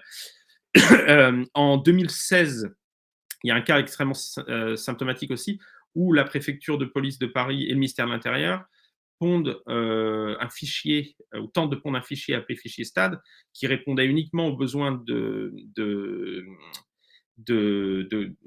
fichage euh, et d'identification du PSG de l'époque, avec une possibilité de ficher à peu près tout et n'importe qui, y compris les enfants, dès l'âge de 12 ans. Et à l'époque, on avait travaillé là-dessus, notamment avec l'association La Voix de l'Enfant, pour, pour, pour, pour, faire supprimer cette disposition. Mais c'est dire si, à partir du moment où vous êtes perçu, identifié comme supporter, vous êtes considéré comme ayant quand même un peu moins de droits que le reste de la population, parce que je, je, doute qu'il y ait beaucoup de fichiers de police qui, qui listent les, les enfants à partir de 12 ans sans possibilité de. sans, sans, durée maximum de, de, présence dans le, dans le fichier.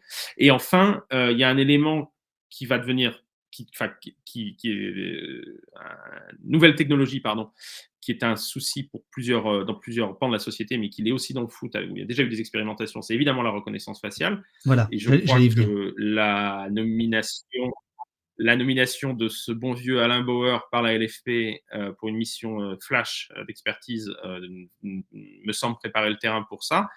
on a eu depuis. Alors attends, attends, parce que là, là, parce que parfois les, gens ne font que écouter, ils ne regardent pas. Il y avait évidemment un sourire hein, quand tu as écrit, quand tu as dit ce bon vieux Alain Bauer. On a appris hier qu'en effet le, le, plus le plus talentueux des experts de la sécurité, a été euh, missionné par la Ligue de, football professionnel pour une mission flash, en effet. Euh, donc, il doit rendre, je crois, le 30 juin un rapport. Et euh, on, peut, on peut imaginer que ce, bon vieil ami, donc, que moi j'ai bien connu dans l'affaire dite de Tarnac, mais bon, c'est une autre histoire, pousse pour la reconnaissance faciale, sachant que sauf erreur de ma part, il y a un club euh, dans l'est de la France euh, qui s'est fait taper sur les doigts parce qu'il utilisait déjà euh, le système de reconnaissance faciale. je ne sais pas si, si ça a été jugé ou pas et si on peut dire le nom du club, mais bon. donc, en fait, il y a déjà des clubs qui sont dans l'illégalité l'heure qu'il est et qui utilisent la reconnaissance faciale à l'entrée des stades. Oui, alors, il y a, hum, je pense qu'il y a deux cas de figure. Alors, le club en question, moi, je vais me permettre de, de le dire, c'était Metz et à Metz, je crois que c'est ce qui s'est passé, c'est un club qui n'était pas forcément très mal intentionné, mais qui n'est pas le plus riche. Et une start-up est venue leur montrer euh, plein les mirettes avec, euh, leur technologie de reconnaissance faciale et ils se sont laissés tenter. C'est quelque chose qu'on voit apparaître, nous, depuis 2018, euh, notamment en Europe centrale, avec profitant voilà, des trous dans la raquette d'une législation qui n'en est pas une, des sociétés notamment chinoises ont convaincu euh, des clubs de foot qui n'avaient pas beaucoup d'argent de, leur installer une vidéosurveillance gratuitement en échange euh, qu'elle soit aussi utilisée à des fins de, de, de, reconnaissance faciale pour, euh, voilà, pour préparer et entraîner cette technologie. Et c'est ce qu'on a vu donc également aussi à, Metz. C'est-à-dire, excuse-moi Ronan, c'est quoi? Leur intérêt C'est c'est de créer une dépendance à cette technologie? Donc de dire la première dose est gratuite? Il y a un peu de ça. Donc on a des clubs, notamment en, République tchèque, qui n'avaient pas forcément les moyens de se payer une vidéosurveillance moderne et, les, et, à qui on est venu offrir, on vous installe une vidéosurveillance de dernier cri. En revanche, on a besoin d'avoir accès à l'image pour, euh, pour entraîner, entre guillemets, notre technologie de reconnaissance faciale. Puisque c'est une technologie qui a besoin de travailler en conditions réelles pour pouvoir s'améliorer. C'est quand même la spécificité de la, une des spécificités de la reconnaissance faciale. Euh, on sait que la tentation est là. Euh, je crois que Estrosi en a, en a, parlé juste après le, le, Stade de France. Darmanin a parlé des drones, enfin des choses qui n'auraient absolument rien changé aux événements du Stade de France.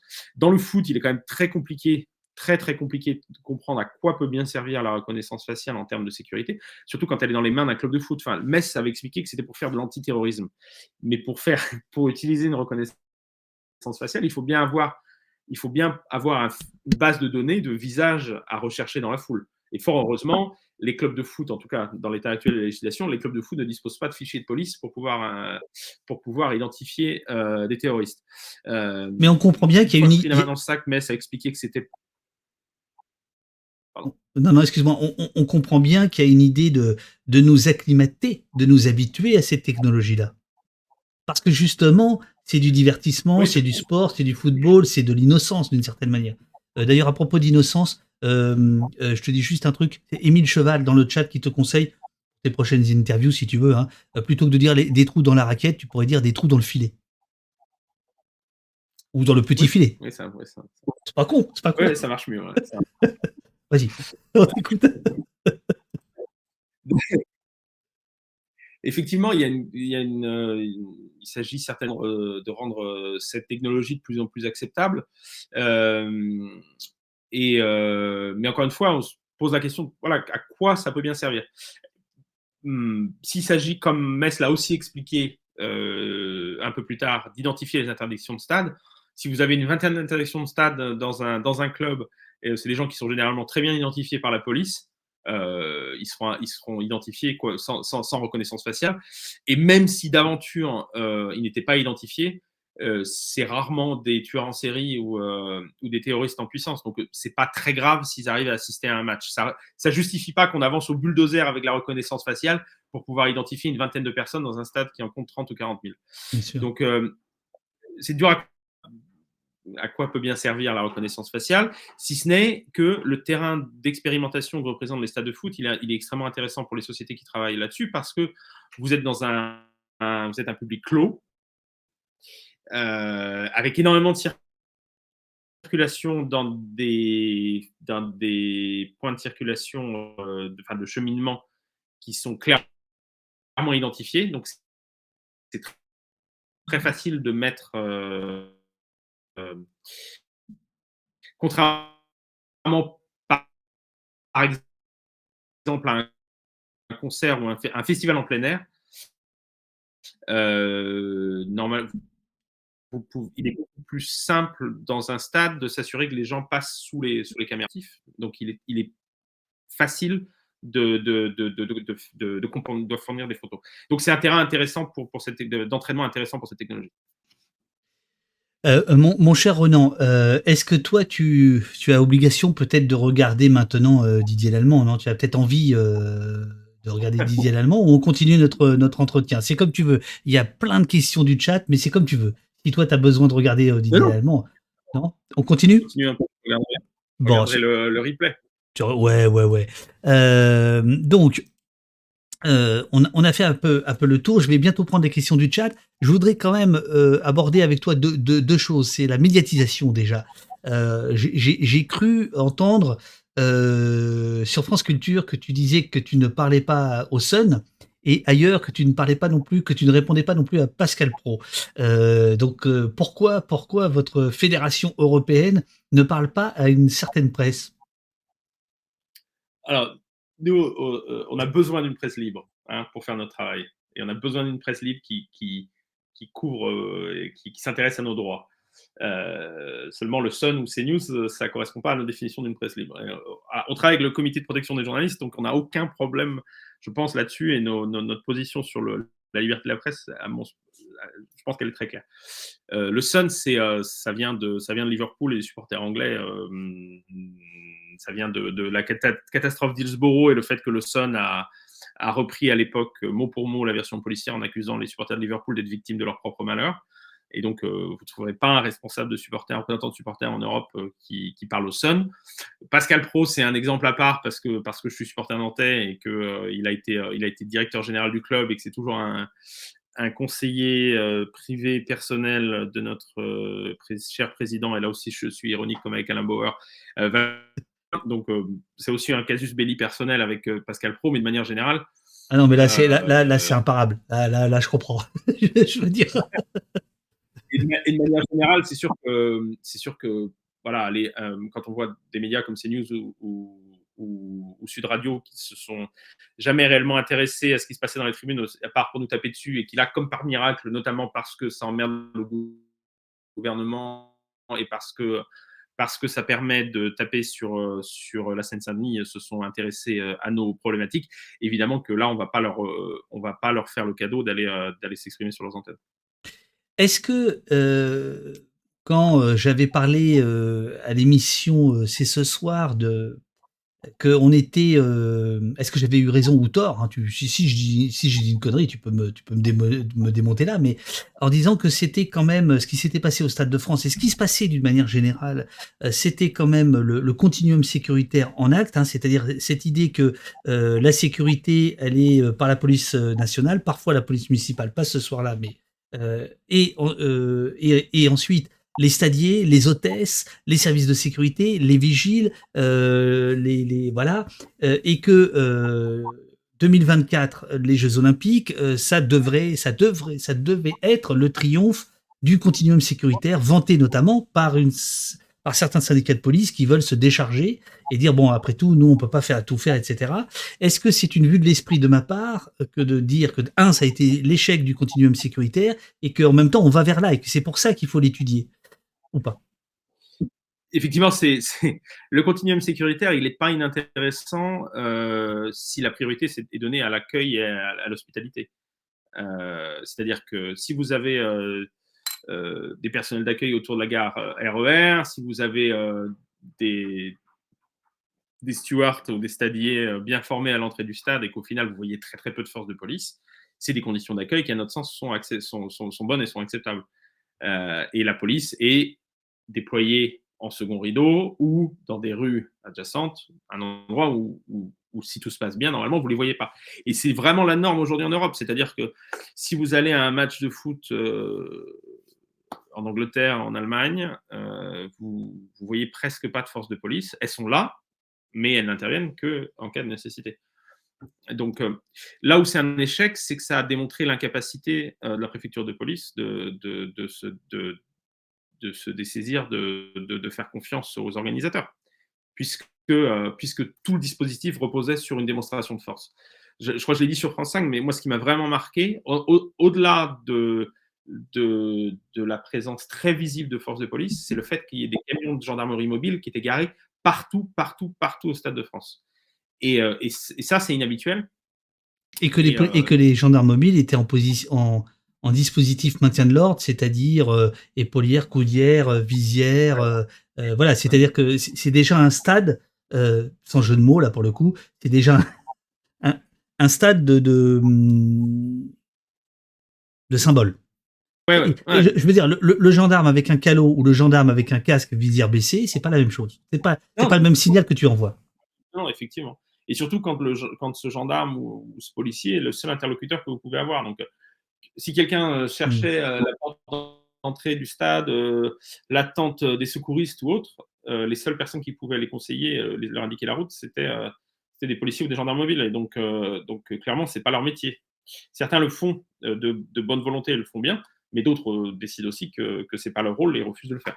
Donc, euh, ce qui, au-delà, enfin, je sais pas si c'est, au final, je ne sais pas si c'est le continuum sécuritaire, probablement pas, mais ce qui, ce, qui, ce, qui, ce qui fonctionne et ce qui devrait être la norme, c'est la, possibilité de l'escalade. Et c'est commencer par des conditions d'accueil acceptables pour éventuellement, si le besoin se fait sentir derrière, avoir une intervention policière et pas avoir la police déployée euh, quoi qu'il arrive, comme, comme, comme personnel d'accueil autour du stade. Donc, toi, toi, toi, Ronan, tu, tu, tu parcours l'Europe. Petit match, grand match, accréditation partout. Oh, génial. Euh, qu'est-ce que, qu'est-ce, comment tu expliques le comportement de la police française par rapport à ses homologues Là, on va comparer déjà avec des pays comparables. L'Angleterre, l'Allemagne. Qu'est-ce qui, explique ça? Je crois que le, c'est un problème français de manière générale, mais qui est très marqué autour du foot, c'est, l'incapacité à, penser, à réfléchir aux questions de sécurité. C'est-à-dire que, comme on disait tout à l'heure, on a un sécuritaire sans se demander quel était le, qu'est-ce qu'elles apportaient. Et, euh, euh, et, je crois que cette incapacité de, réfléchir et de, réfléchir en plus en lien avec la société civile et des experts qui ne soient pas des experts policiers, c'est quelque chose qui est vraiment très, très franco-français. Il y a ça. D'abord. Ensuite, effectivement, il y a cette construction euh, mentale du supporter comme étant l'ennemi, et ce qui a mené à cette absurdité du Stade de France où on a, on a un dispositif, et Darmanin l'a reconnu, on a un dispositif policier qui est adapté à ce, que, ce qu'était le hooliganisme anglais des années 80. C'est avec 40 ans de retard. Et ça, ça c'est ça, ça, c'est dire euh, l'absurdité du dispositif en place et, et le formidable aussi euh, gâchis d'argent public parce que vous déployez 6800 policiers sans trop savoir ce que vous allez leur demander de faire. le, le, ministre, la préfecture de police a déployé des plusieurs dizaines, et je crois même au-delà, euh, je ne sais plus combien au total, de CRS sur les Champs-Élysées. Et Darmanin a expliqué que c'est parce que c'est là que les supporters font la fête. Oui, peut-être les supporters français, mais les supporters de Liverpool ou du Real, je vois pas très bien par quelle euh, mécanique de l'esprit ils pourraient se dire ah, plutôt que d'aller reprendre notre train euh, ou notre avion après le match, ou plutôt que d'aller picoler autour de la gare du Nord, on va aller faire la fête sur les Champs-Élysées. C'est dire si, le dispositif policier ne repose sur rien de, concret à ce moment-là. Euh, et aussi, ce qui me semble intéressant, c'est l'absence complète du politique dans ce dispositif. Personne, à un moment donné, ne s'est inquiété de, euh, ou alors a posteriori Darmanin, de l'image que renvoyait la France en tant qu'hôte de, de, grands événements sportifs avec ce dispositif policier. Et c'est encore plus euh, flagrant à la fin du match quand euh, un nombre incalculable de, alors j'étais un peu trop loin pour voir si c'était des policiers ou des gendarmes, mais dis-moi de forces anti-émeutes euh, casquées avec des boucliers et compagnie, sont déployés devant les supporters de Liverpool. Ce qui n'a aucun sens. à ce moment-là, ils sont crevés de leur journée, ils sont dégoûtés du résultat du match, ils n'ont qu'une envie, c'est de rentrer chez eux. Et euh, ils ont perdu, pour ceux qui n'ont pas suivi le match. Et euh, on déploie, euh, je pense, grosso modo 200 à 250 policiers anti-émeutes devant eux. C'est non seulement absurde, et, s'il y avait eu une, s'il y avait du renseignement ou si ce renseignement a été pris en compte, donc c'est-à-dire s'il y avait des policiers qui étaient positionnés parmi les supporters de Liverpool, ils auraient réalisé que c'était inutile. Mais en plus, et c'est là que j'ai l'impression qu'il y a, une, un manque de contrôle politique ou de, tout ça, c'est que ça renvoie une image de la France qui est absolument catastrophique. Que des choses soient passées à l'extérieur du stade, c'est une chose, mais normalement, on nous parle de sacralisation du terrain. Là, en audiovision, devant 400 millions de personnes qui ne savent pas forcément ce qui s'est passé à l'extérieur du stade, vous déployez des forces. Alors, Renan, je, me fais l'avocat du diable, euh, donc euh, Darmanin. Euh, est-ce que est-ce qu'on se paye un peu de mots? Est-ce qu'on se fait plaisir en disant euh, regardez l'image de la France est écornée à l'étranger. Est-ce qu'on euh, voilà est-ce qu'on fait de la la, de la gîte propre politique et c'est de bonne guerre? Ou c'est réel euh, ce que toi tu entends, ce qui remonte puisque vous vous êtes une fédération européenne, hein, vous êtes rattaché, je crois, combien vous êtes de fédération? Enfin, vous, travaillez avec une cinquantaine, c'est ça de Combien? Une cinquantaine, une cinquantaine de pays. Ouais. Une cinquantaine de pays. Est-ce que tu as eu vraiment des retours de cet ordre-là? Oui, même si euh, c'est un problème qui est ancien et qui est connu euh, notamment de tous ceux qui ont, de tous les supporters d'équipes qui ont joué en France. Mais, euh, mais oui, oui, c'est c'est pas c'est pas uniquement une façon de politiser le problème de dire que de dire qu'il y a clairement un, un souci d'image pour la France suite à ça. c'est là où encore une fois le, personne n'ait réagi au, moment de décider de déployer des, forces anti-émeutes au bord du terrain, euh, euh, comme, euh, enfin, l'image qui me vient à l'esprit à ce moment-là, c'est vraiment, c'est vraiment le, foot dans le bloc de l'est dans les années 80, quand quand il y avait des, des, des centaines et des centaines de conscrits qui étaient, qui étaient déployés autour du terrain pour faire office de, de barrière de sécurité. Et que personne à ce moment-là se rende compte à quel, quel effet ça peut avoir sur les gens qui sont devant leur télé, je trouve ça absolument fascinant. Et je pense que, encore une fois, ça démontre que, euh, le, que, que, que, que, le politique a disparu de l'équation et que, que le, sécuritaire est, euh, est, seul à la prise de décision à ce moment-là. Donc oui, je pense. Est-ce que tu es en train de me dire que, est-ce que tu es en train de me dire que euh, en France, on s'est tellement habitué à ces corridors de policiers, Sénat, etc., que finalement, la préfecture de police et le ministère de l'Intérieur peuvent s'autoriser à le faire autour d'un stade, alors qu'à l'inverse, en Mondovision, dans le reste de l'Europe, euh, c'est ça qui choque. Oui, je pense, oui, exactement. Et c'est même pas autour du stade, c'est autour du terrain. Et c'est donc ça veut dire que euh, des petits euh, matchs qui vont tourner euh, pendant, pendant des années.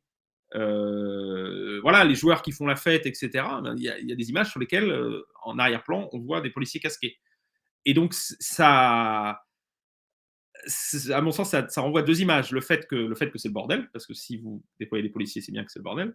Et puis le fait que vous n'avez absolument pas le contrôle de, des événements. Et donc, je, m'étonne pour quelque chose en plus d'aussi inutile. Il y avait zéro risque à ce moment-là que personne n'ait eu la, présence d'esprit de dire attendez, mais on a. Qu'est-ce qu'on fait? Qu'est-ce qu'on est en train de faire et, euh, et, ça, c'est ça sur le, sur, le, sur le long terme, ça m'inquiète sur le, ouais, la démission du, politique vis-à-vis -vis du sécuritaire.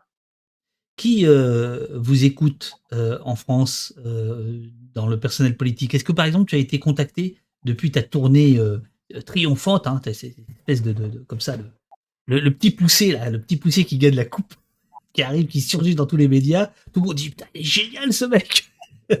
euh, voilà. Euh, Est-ce que tu as eu des petits coups de fil euh, de tel ou tel parti Tu n'es pas obligé de dire qui, mais euh, la tonalité ou des gens qui voudraient savoir, avoir quelques arguments pour affûter des débats?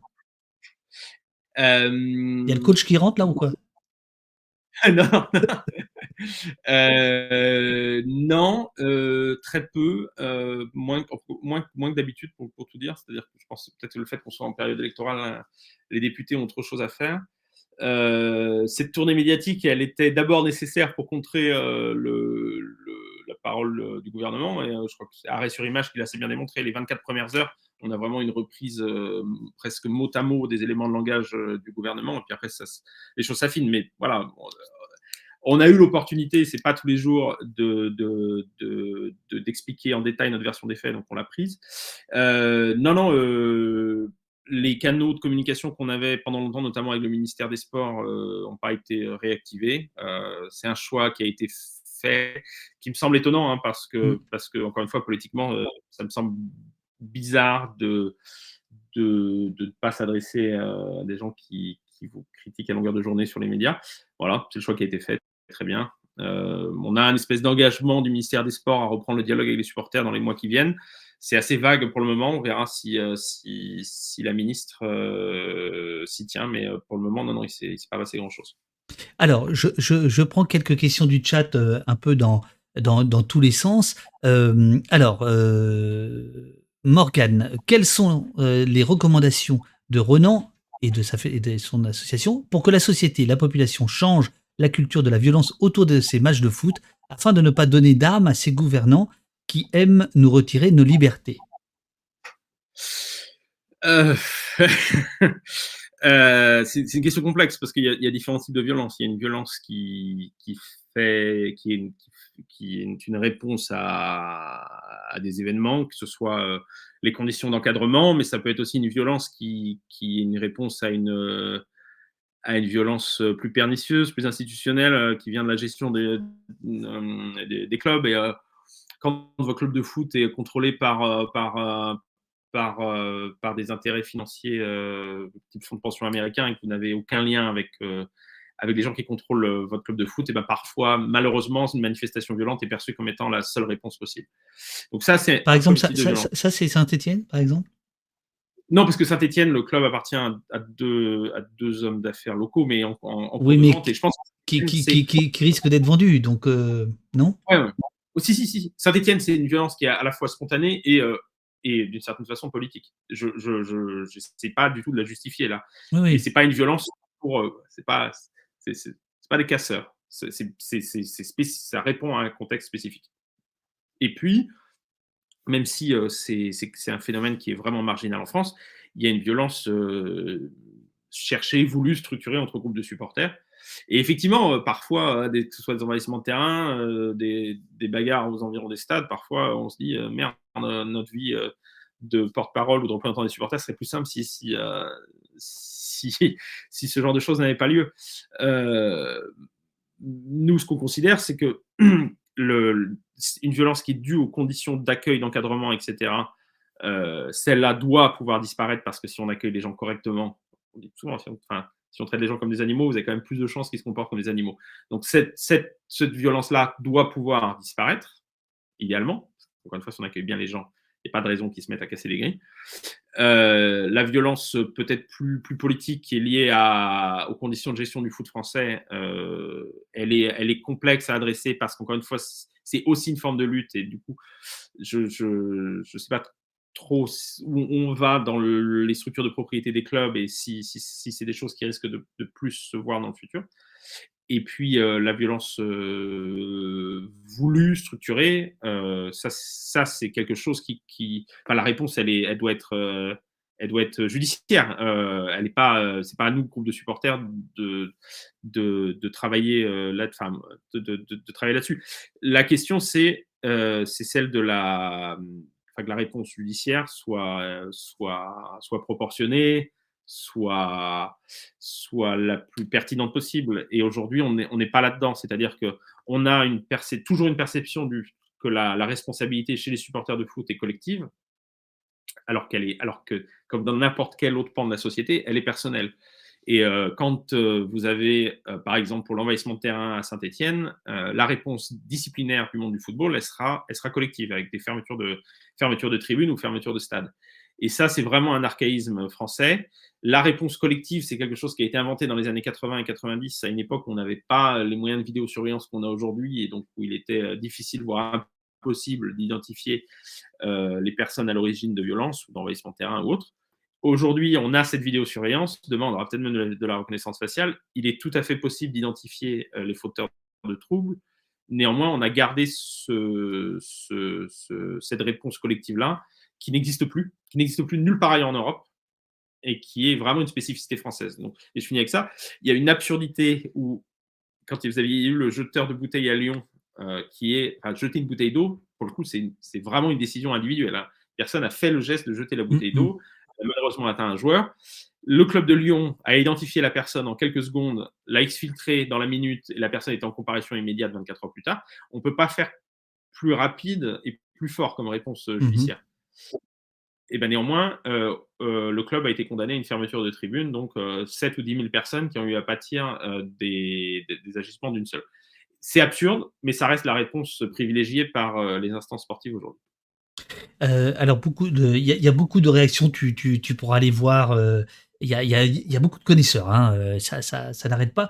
Sur la, question de la, la, vidéosurveillance, on te demande si son implantation euh, n'a-t-elle pas été quand même un élément déterminant pour éradiquer le, le hooliganisme? Donc, est-ce que, est-ce que ça, est-ce que tu considères que ça peut, ça peut avoir eu son utilité ou pas du tout? Alors, ça a eu son utilité dans le fait, dans le, dans le, le fait d'individualiser les sanctions. Euh, après, comme dans n'importe quel autre pan de la société, n'importe quel. En Angleterre, euh, précisé Raton Lover, c'était en Angleterre. Donc ça a fait disparaître euh, cette, cette, sanction collective. Après, euh, si ben, vous allez dans n'importe quel stade de, de Ligue 1, il y a bien évidemment des, des, des, subterfuges qui sont utilisés pour, pour échapper à la vidéosurveillance. Mais ça, c'est voilà, des supporters comme n'importe quel groupe social, euh, surtout s'ils s'apprêtent à, à, franchir une, une, ligne jaune, euh, mais qui n'est pas la plus, la, plus, la, plus, la plus problématique. C'est-à-dire qu'avant d'allumer un fumigène, c'est sûr qu'il y a, il y, a des, il y a des moyens qui sont utilisés pour masquer la vidéosurveillance. Donc, euh, oui, la vidéosurveillance a permis ce progrès-là en Angleterre, notamment d'individualiser les sanctions, euh, mais mais je suis incapable de dire. Oh, bah, j'imagine que c'est pas pour ça qu'elle a été vendue, donc c'est assez intéressant. Elle n'a pas été vendue en disant on sera plus juste. elle a été non, non, non, Mais tu dis qu'en fait, il y a eu cet effet indirect. C'est intéressant. Indirect, ouais. Et on pourrait avoir cet effet indirect là en France aussi, sauf qu'on continue, malgré le fait qu'il est tout à fait possible d'identifier de, au moins une partie des gens qui, qui, décident de franchir la ligne jaune de la légalité. Euh, dans les stades, on continue d'avancer au, bulldozer euh, pour euh, punir des, des, milliers et des milliers de personnes au lieu de se, au lieu de se concentrer sur une sanction qui soit, qui soit légitime et, et, pertinente. Alors, effectivement, encore une fois, il y a des gens qui décident de se masquer le visage avant d'utiliser des fumigènes. très bien. voilà, c'est c'est pas très étonnant parce que généralement, quand on fait quelque chose d'illégal, on évite de se faire euh, attraper. Mais ça veut pas dire, c'est pas parce que parce qu'une partie des gens sont non identifiables qu'il faut quand même taper sur les 7 ou 10 000 personnes qui sont dans la même tribune. Et c'est cette logique euh, absurde qui souvent est mise en avant euh, par par les instances sportives et par les pouvoirs publics. voilà, on ne sait pas identifier la personne qui a mais, encore, encore, une fois, c'est très intéressant parce que cette logique-là, elle est aujourd'hui appliquée, j'allais dire, à l'espace public, euh, à la rue, hein, où on va interdire une manifestation au prétexte qu'il pourrait y avoir quelques éléments perturbateurs. Donc c'est la même logique. Hmm. Et puis cette idée de responsabilité collective, que, que, euh, les organisateurs d'une manif ou un groupe de supporters étant incapables de, de, de limiter euh, le risque, ou de, de, non, plutôt qu'ils sont incapables de, de s'engager sur un risque zéro, alors on va taper euh, le plus fort possible et sur tout le monde parce que euh, parce que euh, c'est perçu comme étant la, seule réponse possible. on a vraiment on a un problème ici de, de, de, réflexion de, autour, de, autour de la sécurité et autour de la légitimité des sanctions. c'est, je sais que c'est absurde, mais comme exemple, mais on est quand même assez proche de ça. Si vous, je l'ai utilisé, je crois, précédemment cette semaine, mais si vous êtes dans un supermarché et que le supermarché se fait braquer, vous n'allez pas vous retrouver devant un tribunal parce que vous avez eu la malchance d'être dans le supermarché qui s'est fait braquer. Euh, c'est un peu la même chose dans un stade de foot. En, plus, on rajoute à cela, sur l'absurdité des sanctions collectives, que généralement, ça va plutôt créer un sentiment de solidarité, pas vis-à-vis de l'autorité qui décide de la sanction collective, mais des personnes à l'origine de dont le comportement est à l'origine de la sanction collective. Donc, euh, en termes de, je sais pas, de, leçons retenues euh, par, euh, par les tribunes, parce que ça fait aussi partie de, la stratégie des, pouvoirs publics et, des, institutions sportives quand elles émettent des consultations qui sont collectives. Ça, ça marche tout simplement pas parce que, euh, encore une fois, l'énervement va, être dirigé vers, vers l'autorité plutôt que vers la personne à côté de vous qui a allumé un fumigène. Euh, Alexandrie te demande, que je salue, euh, est-ce que ce dont on parle, c'est uniquement en catégorie masculine ou euh, est-ce qu'on trouve les mêmes problèmes ou les mêmes questionnements avec les matchs féminins? Ah, C'est intéressant. tu sais, ici, ici t'es pas chez les cons, hein. tu es chez les ultra intelligents. C'est le groupe des ultra intelligents aussi. très longtemps, c'était des, publics euh, complètement différents. C'est-à-dire que, et c'est, je sais que c'est un cliché, mais normalement, dans le foot français, c'était le cas où, euh, où euh, les gens qui allaient au match de foot féminin étaient beaucoup plus soit des, proches des joueuses, soit des joueuses elles-mêmes. et donc avec un public qui était beaucoup plus, euh, beaucoup plus féminin, beaucoup plus familial que dans le, que dans le foot masculin. Depuis, euh, que depuis une petite dizaine d'années, depuis qu'il y a eu des fusions qui ont amené à. Bah, depuis que l'obligation a été faite au club de foot professionnel masculin d'avoir une section féminine, il est beaucoup plus facile et courant pour euh, que les, les, groupes de supporters du foot masculin se rendent au, au foot féminin. si on prend l'exemple du PSG ou de Lyon, les deux grands clubs français, les groupes ultra du foot masculin euh, vont aussi au foot féminin. Et euh, nous, en tant qu'organisation de supporters, ce sur quoi on se bat, c'est l'idée que le foot féminin doit avoir doit une, version, euh, disons, light. Le supporterisme foot féminin serait une version light du supporterisme masculin. les femmes sur le terrain ont autant le droit à un, supporterisme actif, à, des chants, à des tambours, à des fumigènes, à tout ce que vous voulez, que, les hommes. Et les droits des supporters s'appliquent de la même façon au foot masculin et féminin. Et ça a créé quelques tensions à un moment. Euh, je me souviens d'une période, ouais, il y a 5-6 ans de ça, où euh, notamment sur des matchs européens, notamment des journalistes britanniques, disaient c'est les hommes qui viennent gâcher l'ambiance familiale du foot féminin. le problème, c'est que les joueuses adorent ça. surtout celles qui n'ont pas forcément été habituées à jouer devant, devant un public aussi vivant. Et quand on regarde les rapports hein, qu'il peut y avoir entre les joueuses et les ultras au PSG ou à Lyon, ils sont bien plus proches que, que, que, que ce qu'il peut y avoir entre les, les, joueurs masculins et les, les, supporters. Parce que euh, bah parce qu'il y, a y a un rapport qui est différent, une médiatisation, une protection des joueurs qui est, qui est différent et qui fait que le rapport peut être beaucoup plus proche entre les supporters euh, de foot et les joueuses de, de foot féminin. Donc euh, non, non, c'est quelque chose qui est en train de se développer et, et, je crois que le fait que le foot féminin soit plus accessible, soit moins cher, soit peut-être moins réglementé, régulé que le foot masculin, fait que c'est de plus en plus attractif pour les, pour les ultras. Euh, Twisten nous dit la sanction collective légitimée permet aussi de faciliter l'efficacité des agents provocateurs. Est-ce que ça existe d'abord les agents provocateurs et est-ce que euh, il a raison en disant ça? Alors ça ça existe ou ça peut exister. Euh, ce qui est certain, c'est que euh, si euh, je, cherche un exemple significatif, un Bulgarie-Angleterre, il y a quelques années de ça, vous aviez pas mal de nazis en tribune côté, côté bulgare, et où voilà, il, y avait, des chants d'extrême droite, des saluts nazis, euh, et que ça avait amené une sanction collective, là, euh, qui pour le coup avait été décidée par l'UEFA, qui était une fermeture de stade. Les gens qui, qui, étaient dans le stade et qui, pour le coup, étaient, étaient plus des éléments politiques que, que supporters, euh, ils, avaient, fait, comment dire, le, leur, objectif, c'était de, se faire voir et ils s'en foutaient un peu des conséquences parce que même n'étaient pas vraiment supporters de foot. Et ce qui s'est passé, ils ont eu exactement ce qu'ils voulaient. Ils ont foutu le bordel. Ils ont eu une tribune politique. Ils ont eu une sanction qui a permis en plus de les faire passer pour des victimes. Et derrière, la, sanction, ils, ils, en avaient pas grand chose à foutre parce qu'ils n'étaient pas supporters de foot. Donc, dans ce cas-là, effectivement, ça donne, euh, ça donne un pouvoir immense à des gens qui ont juste acheté un billet pour venir au stade sans être forcément euh, des supporters de foot. Et ça, c'est ça, c'est effectivement inquiétant. Euh, donc, euh, on, les agents provocateurs, on le voit plutôt sur des comportements euh, des politiques d'extrême droite dans le stade plutôt que sur le fait de jeter un truc sur le terrain. Mais ça, ça pourrait toujours être possible. On met dans les mains d'une personne euh, un pouvoir euh, qui est beaucoup trop important parce que, encore une fois, le comportement d'une personne peut amener à la sanction d'un club entier ou d'une tribune entière. Alexandrie nous dit une tribune. Hein, J'avais jamais pensé à ça, mais effectivement, la tribune du supporter, la tribune du stade peut devenir une tribune euh, politique.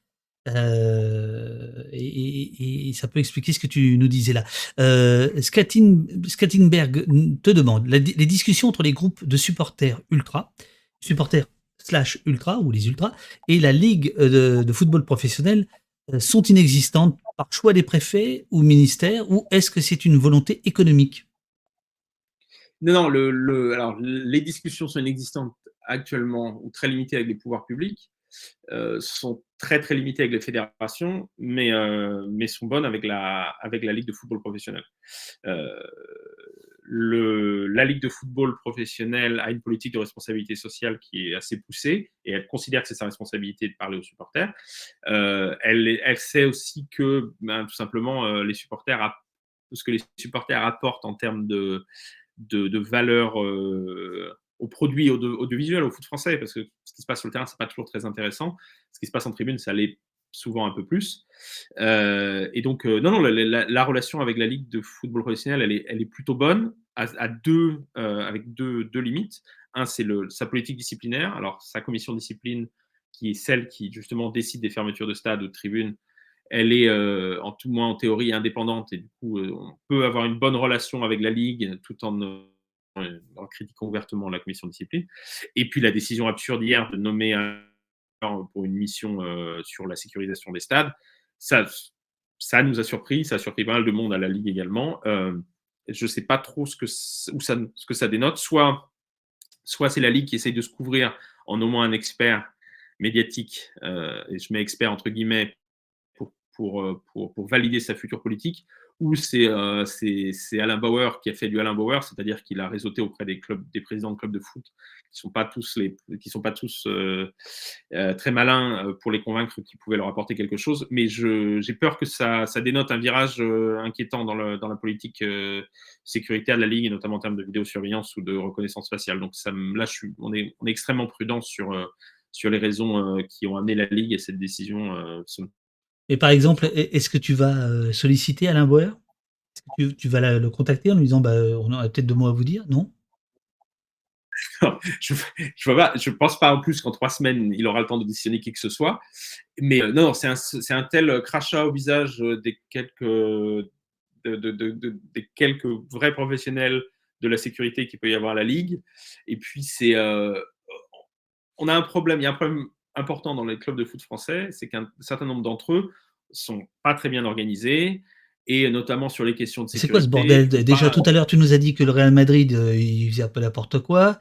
Alors si le Real fait n'importe quoi, maintenant c'est les, clubs français, mais où va-t-on, mon brave monsieur? Mais c'est sûr qu'il y a un certain nombre de clubs français où, euh, où euh, les, les, responsables de sécurité en place sont pas, sont pas, sont pas, ont pas le bon profil, sont pas bien formés, etc. Et, on, et, ça, fait, ça fait en grande partie, grande partie du problème. Il y a aussi un souci voilà, de, formation, de valorisation des, des, stadiers. Et qui on amène pour, euh, pour travailler là-dessus? Quelqu'un qui n'a absolument aucune idée de ce dont il parle et qui, euh, qui n'a jamais travaillé dans le sport avant. Donc c'est inquiétant comme, comme virage. Donc non, non je vois pas assez, je vois pas comment est-ce qu'on se retrouverait responsable de supporters à parler avec, euh, avec Alain Bauer. Et euh, une petite parenthèse, euh, mais je pense qu'elle vaut le coup, quand je parlais du profil des, des, des, responsables sécurité des clubs français, à mon club à Nantes, le responsable sécurité, son principal fait d'armes avant d'arriver au Football Club de Nantes, c'était de faire partie de la bande, la bande de Bob Denard qui avait qui est, qui, qui, qui de mercenaire qui, était, qui avait procédé à une tentative de coup d'État euh, au Comores. Au Comores, euh, c'est de, de Barbouze qui est en charge de la, de la sécurité de, de mon club. Donc, euh, le fait que, que, ce type de personnage soit puisse arriver à des positions de, à, des rôles de sécurité au sein d'un, au sein d'un club de l'élite du foot français, ça, ça, je pense que c'est assez significatif sur le niveau de, de professionnalisme ou d'absence de professionnalisme qui perdure dans un certain nombre de clubs. Mais euh, là, c'est une question personnelle. Euh, tout ce que tu es en train de nous dire, est-ce que c'est pas le signe que les clubs, euh, en fait, rêvent, je parle des clubs riches, de se débarrasser des supporters?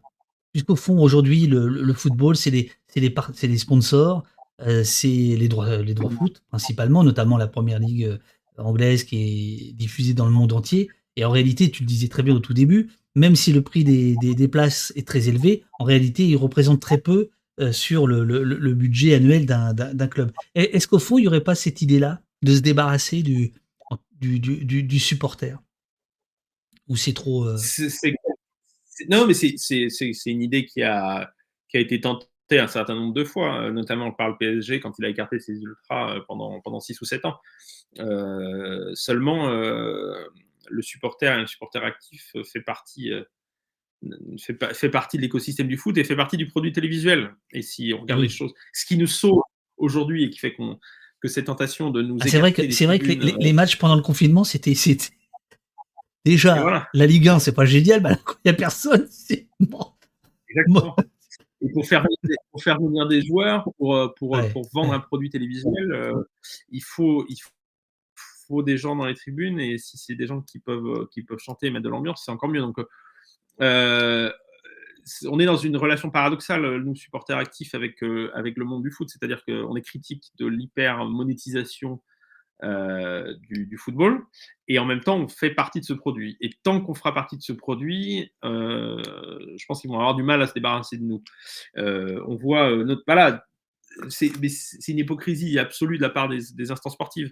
La Ligue de football professionnel en France punit l'utilisation de fumigènes, mais encore hier, faisait une pub sur ses, comptes sur les réseaux sociaux en anglais qui, reprenait des, des, images de fumigènes. Donc, euh, la relation, elle est, ouais, elle est ah complexe. Mais on fait, voilà, on fait vraiment partie du produit. Euh, et je crois qu'un exemple significatif, c'est qu'en Angleterre, il y a une obligation qui est faite au club de première ligue de faire descendre les supporters visiteurs au bord du terrain. Comparé en France, par exemple à Lyon, où on est très très haut en tribune, on est invisible. les, les, diffuseurs anglais ont bien compris que, bah, que pour, pour, ajouter à la dramaturgie du match, avoir des supporters visiteurs qui soient visibles sur le terrain, auprès duquel les joueurs peuvent aller euh, fêter un but, et voilà, ça rajoute à la qualité du, produit, du, produit télévisuel. Surtout qu'il y a une relation. Euh, et, enfin voilà, les, les, les, les, spectateurs de foot dans les stades anglais, ils sont, ils sont, ils sont, ils sont quasiment, sont quasiment sur la, sur la pelouse, quoi. C'est magnifique. ils, sont très proches, ils, sont très proches, du terrain. Et. Et ce qui a montré le, la crise du Covid aussi, c'est que, c'est que si vous avez. Évidemment qu'on peut jouer au foot sans supporter.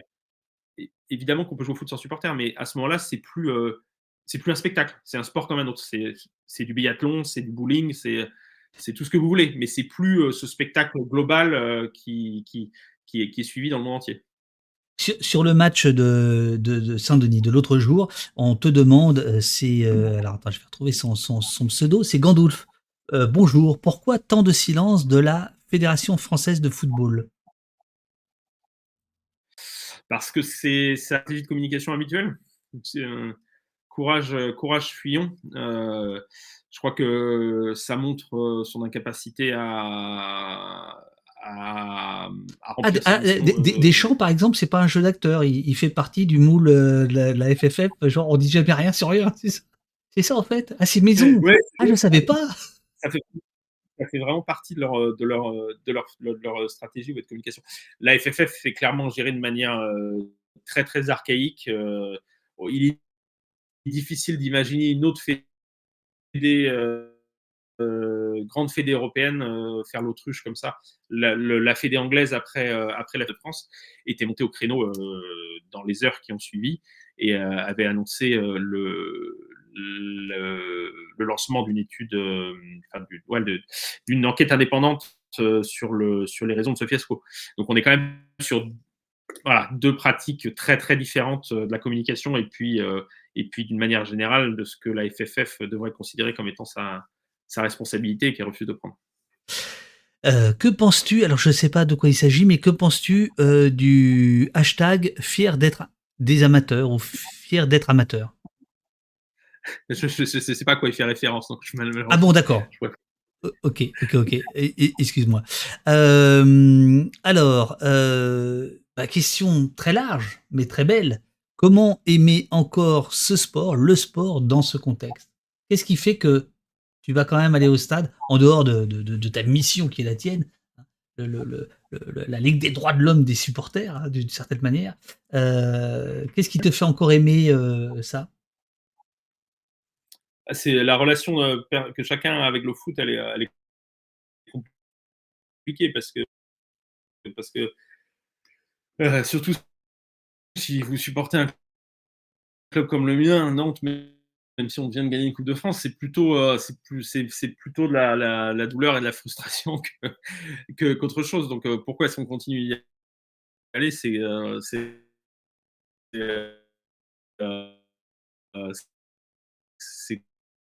compliqué.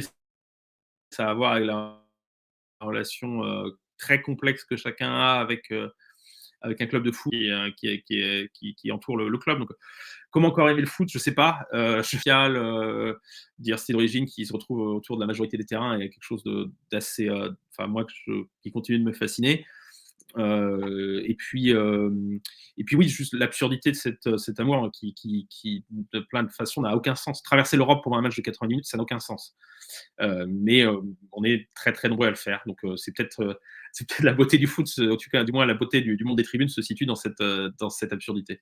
Que, Beer te demande, de ton point de vue, que peut-on prévoir ou attendre concernant la Coupe du Monde de rugby en 2023 et les Jeux Olympiques? Y a-t-il des contacts avec des organisations de supporters hors football ou football? Non, ben, euh, au niveau européen, du moins, on est les seuls à être euh, structurés. Ça a à voir avec, euh, voilà, avec l'importance du supporterisme dans le foot, avec des mécanismes de structuration qui sont très anciens et qui ont mené où on, en est aujourd'hui. Il y a une fédération des supporters de rugby en France les connaît bien, ils sont, pour le coup, ils sont, ils sont bien organisés bien structurés. Euh, la vraie différence entre le foot et les autres sports, c'est que les supporters de rugby ou, de, ou, de, ou les spectateurs ou les supporters des sports olympiques ne seront pas traités de la même façon parce que toute cette construction de l'ennemi qui amène au dispositif policier au Stade de France samedi, enfin il y a dix jours, n'existe pas autour du rugby ou, du, ou de l'athlétisme. Et, et, j'ai vu sur les réseaux sociaux des supporters de rugby la ramener un peu en mode nous on serait jamais comporté comme ça. C'est très bien, mais vous n'auriez jamais été traité comme ça. C'est surtout ça la différence. Euh, vous mettez euh, dans la même position de Liverpool, dans ce goulot d'étranglement euh, des supporters de rugby, d'athlétisme ou, des fans d'Indochine, puisque je crois qu'il y avait, non, de Bien Farmer, parce qu'il y avait un concert avant ou après la finale au Stade de France, vous aurez au mieux la même réaction, au pire quelque chose de, beaucoup plus problématique, parce que vous n'aurez pas ces mécanismes d'autorégulation qui peuvent exister au sein des supporters de Liverpool. La différence, c'est pas tant ici comment se comportent ou pas les supporters de rugby, c'est comment est-ce qu'ils sont perçus par les pouvoirs publics. Donc le risque sur la Coupe du Monde de rugby ou sur, le, ou sur les JO, il est, il est réduit sur, pour des, problèmes tels qu'on a vu au Stade de France. Néanmoins, euh, ces très anciens problèmes de, de mobilité autour du Stade de France qui n'ont jamais été réglés parce que euh, parce qu'on a cette bonne vieille approche française, on a toujours fait comme ça, donc on va continuer parce que ça a toujours très bien marché. Euh, on va les retrouver euh, si les choses sont pas réglées, enfin si ces problèmes-là sont pas réglés dans les mois qui viennent, on va les retrouver en 2023 et en 2024. Et enfin, je crois euh, que l'approche de Paris 2024 en termes d'engagement avec les communautés locales, avec les populations locales, est, très très loin d'être satisfaisante. Et on va se retrouver, risque de se retrouver avec la même problématique, c'est-à-dire un événement euh, mondial avec plein de VIP et quelque chose qui brille très fort euh, au Stade de France et dans les environs, et, euh, et des populations locales qui sont largement laissées sur le, sur, le, sur le bas-côté de la route. Euh, il y a par ailleurs, et puis après on va, on, termine à 11h si ça te, si ça te va, parce que je là, là, là, on fait un peu les prolongations, hein, d'accord? Euh, Il y aura les pénaux après. euh, donc, euh, il y, a plein de questions. Alors, j'ignorais totalement ça sur le e-sport. Est-ce que c'est quelque chose que, auquel vous vous intéressez? Mais il y aurait, euh, il y aurait aussi des, des groupes d'ultra qui se formeraient dans le dans le e-sport. Est-ce que, euh, est-ce que tu as des, réflexions sur le sujet, des pistes pour leur développement, des remarques euh, concernant les premières tentatives d'encadrement, ou est-ce que c'est pas du tout ton euh, c'est, le vrai FIFA que t'aimes, hein, euh, voilà. C'est celui de Seb Blatter, c'est pas celui de, de Sony, de la PS4 euh, je ne suis, pas un grand fan de la FIFA, que ce soit Seb Blatter ou Gianni Infantino, mais, euh, mais oui, je préfère le foot en, réel. Euh, je ne sais pas si c'est une question générationnelle ou pas, j'ai un peu de mal à comprendre l'intérêt pour le, pour le e-sport. ça, ça, me semble avoir du sens que des clubs professionnels ou des fédérations s'engagent là-dedans quand il s'agit de, de, de, de, foot.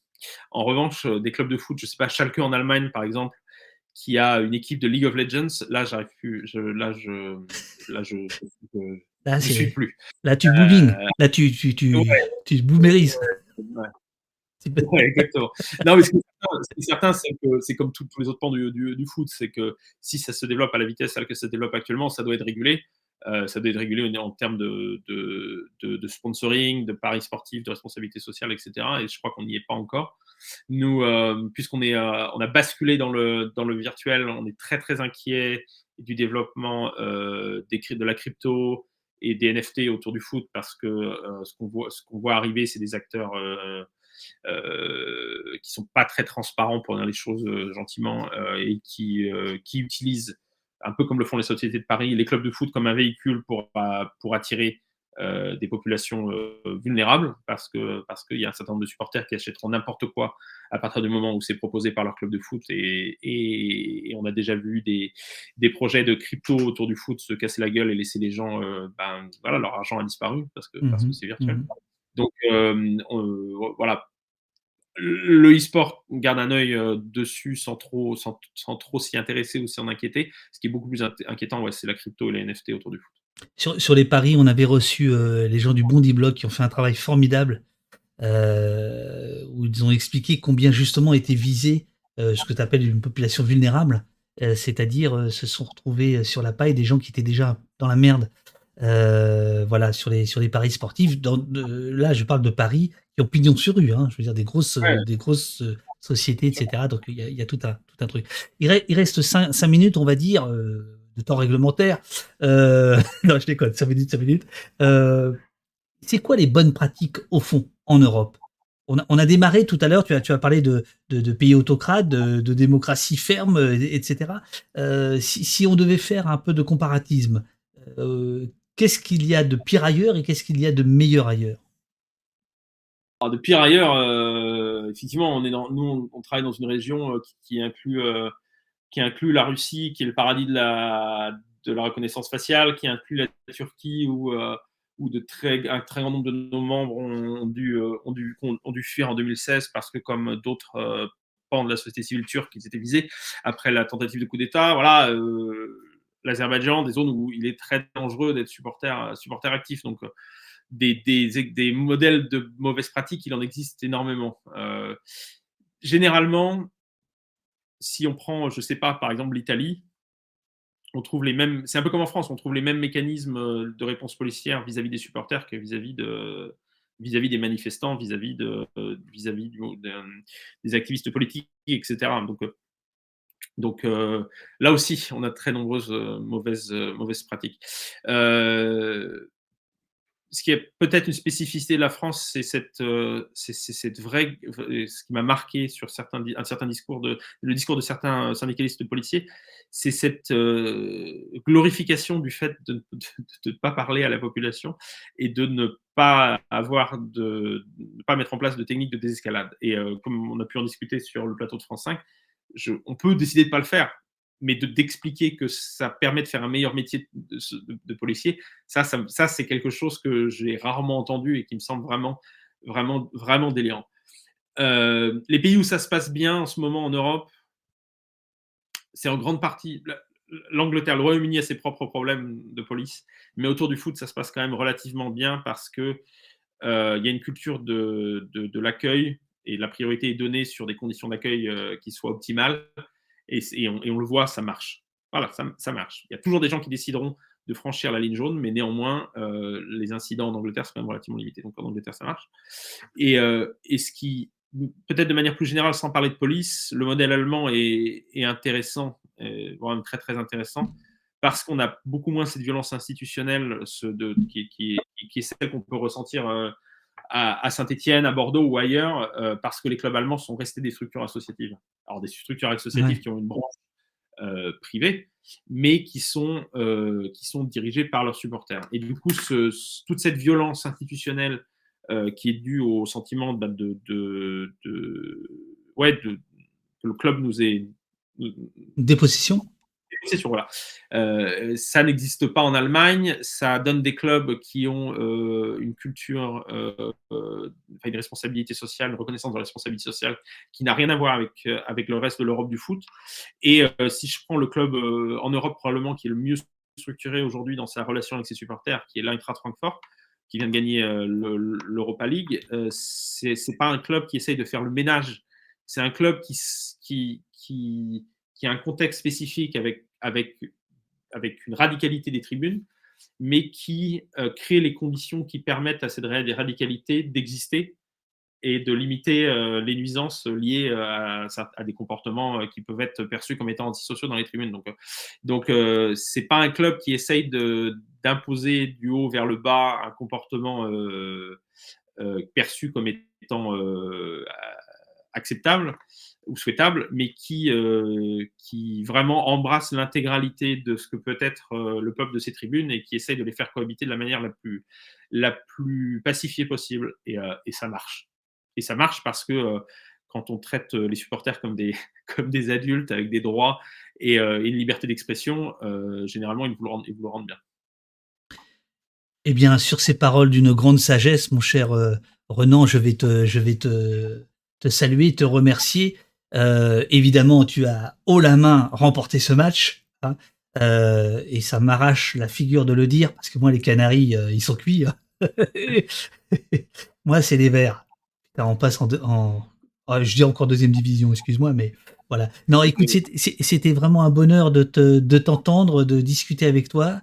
Peut-être que tu reviendras pour un match retour. Si, je sais pas, à l'automne, si jamais il y a du, y a du, y a du neuf. En tout cas, euh, sache que voilà, le, les, vestiaires te sont ouverts, les vestiaires de poste te sont, te, sont largement ouverts. je, trouve, je trouve ça absolument passionnant. je suis sûr que dans le, dans le chat, il y avait des gens qui ne sont pas, qui ne sont pas fans de foot, mais qui sont restés qui, parce que je pense que tu as abordé des questions de sorte que c'était, voilà, ça ouvre, ça ouvre sur l'ensemble de la société. Merci Ronan, te dit Urial. Merci Ronan, te dit Alexandrie. Euh, Lily Jojo, merci pour ce beau match sans blessure et sans lacrymogène. Il existe, euh, alors ça, c'est autre chose. Euh, je vais vous écouter en rediffusion d'Iagatos. Euh, heureuse de voir que les Canaries sont si bien représentés, dit euh, Marie 60. Ah, j'aurais pas dû dire ça. Voilà, merci. Rien à carrer du foot personnellement, mais c'était passionnant. C'était tout à fait passionnant, y compris pour les non-fans, nous dit Mastad Datata. voilà, merci, merci monsieur, merci beaucoup Ronan. Un bonheur de découvrir le supporterisme du foot d'un nouvel œil. Ben oui, ben oui, ben oui, il y a de l'intelligence partout. il suffit de discuter, d'aller chercher les gens. C'est vrai. Merci pour l'interview. J'aime pas le foot, mais c'était intéressant. Ah, voilà. En plus, tu, rabats des, fans de, bowling. Parce que tu as parlé de bowling tout à l'heure avec un petit peu de condescendance, si je peux me permettre. Merci, merci beaucoup, euh, Renan. Passez une bonne journée. Moi, je pense qu'on va aller, euh, on va aller écouter maintenant euh, le préfet allemand. On va faire le, le, le, replay. Euh, Olivier Azam nous dit c'est bien vrai, passionnant. Tu, tu peux parler. Hein. Merci messieurs. Là, je disais apparemment ça se passe pas hyper bien pour le préfet allemand, donc effectivement. Ah bon, ça se passe pas bien? Ah bon? Non, non, non, c'est ce que c'est ce qu'on me dit. C'est ce qu'on te dit. Bon, bah alors on va on, on, on va aller l'écouter. Merci Renan, bonne journée à toi et, et, et, à très bientôt. À très bientôt. Alors. Ciao, ciao.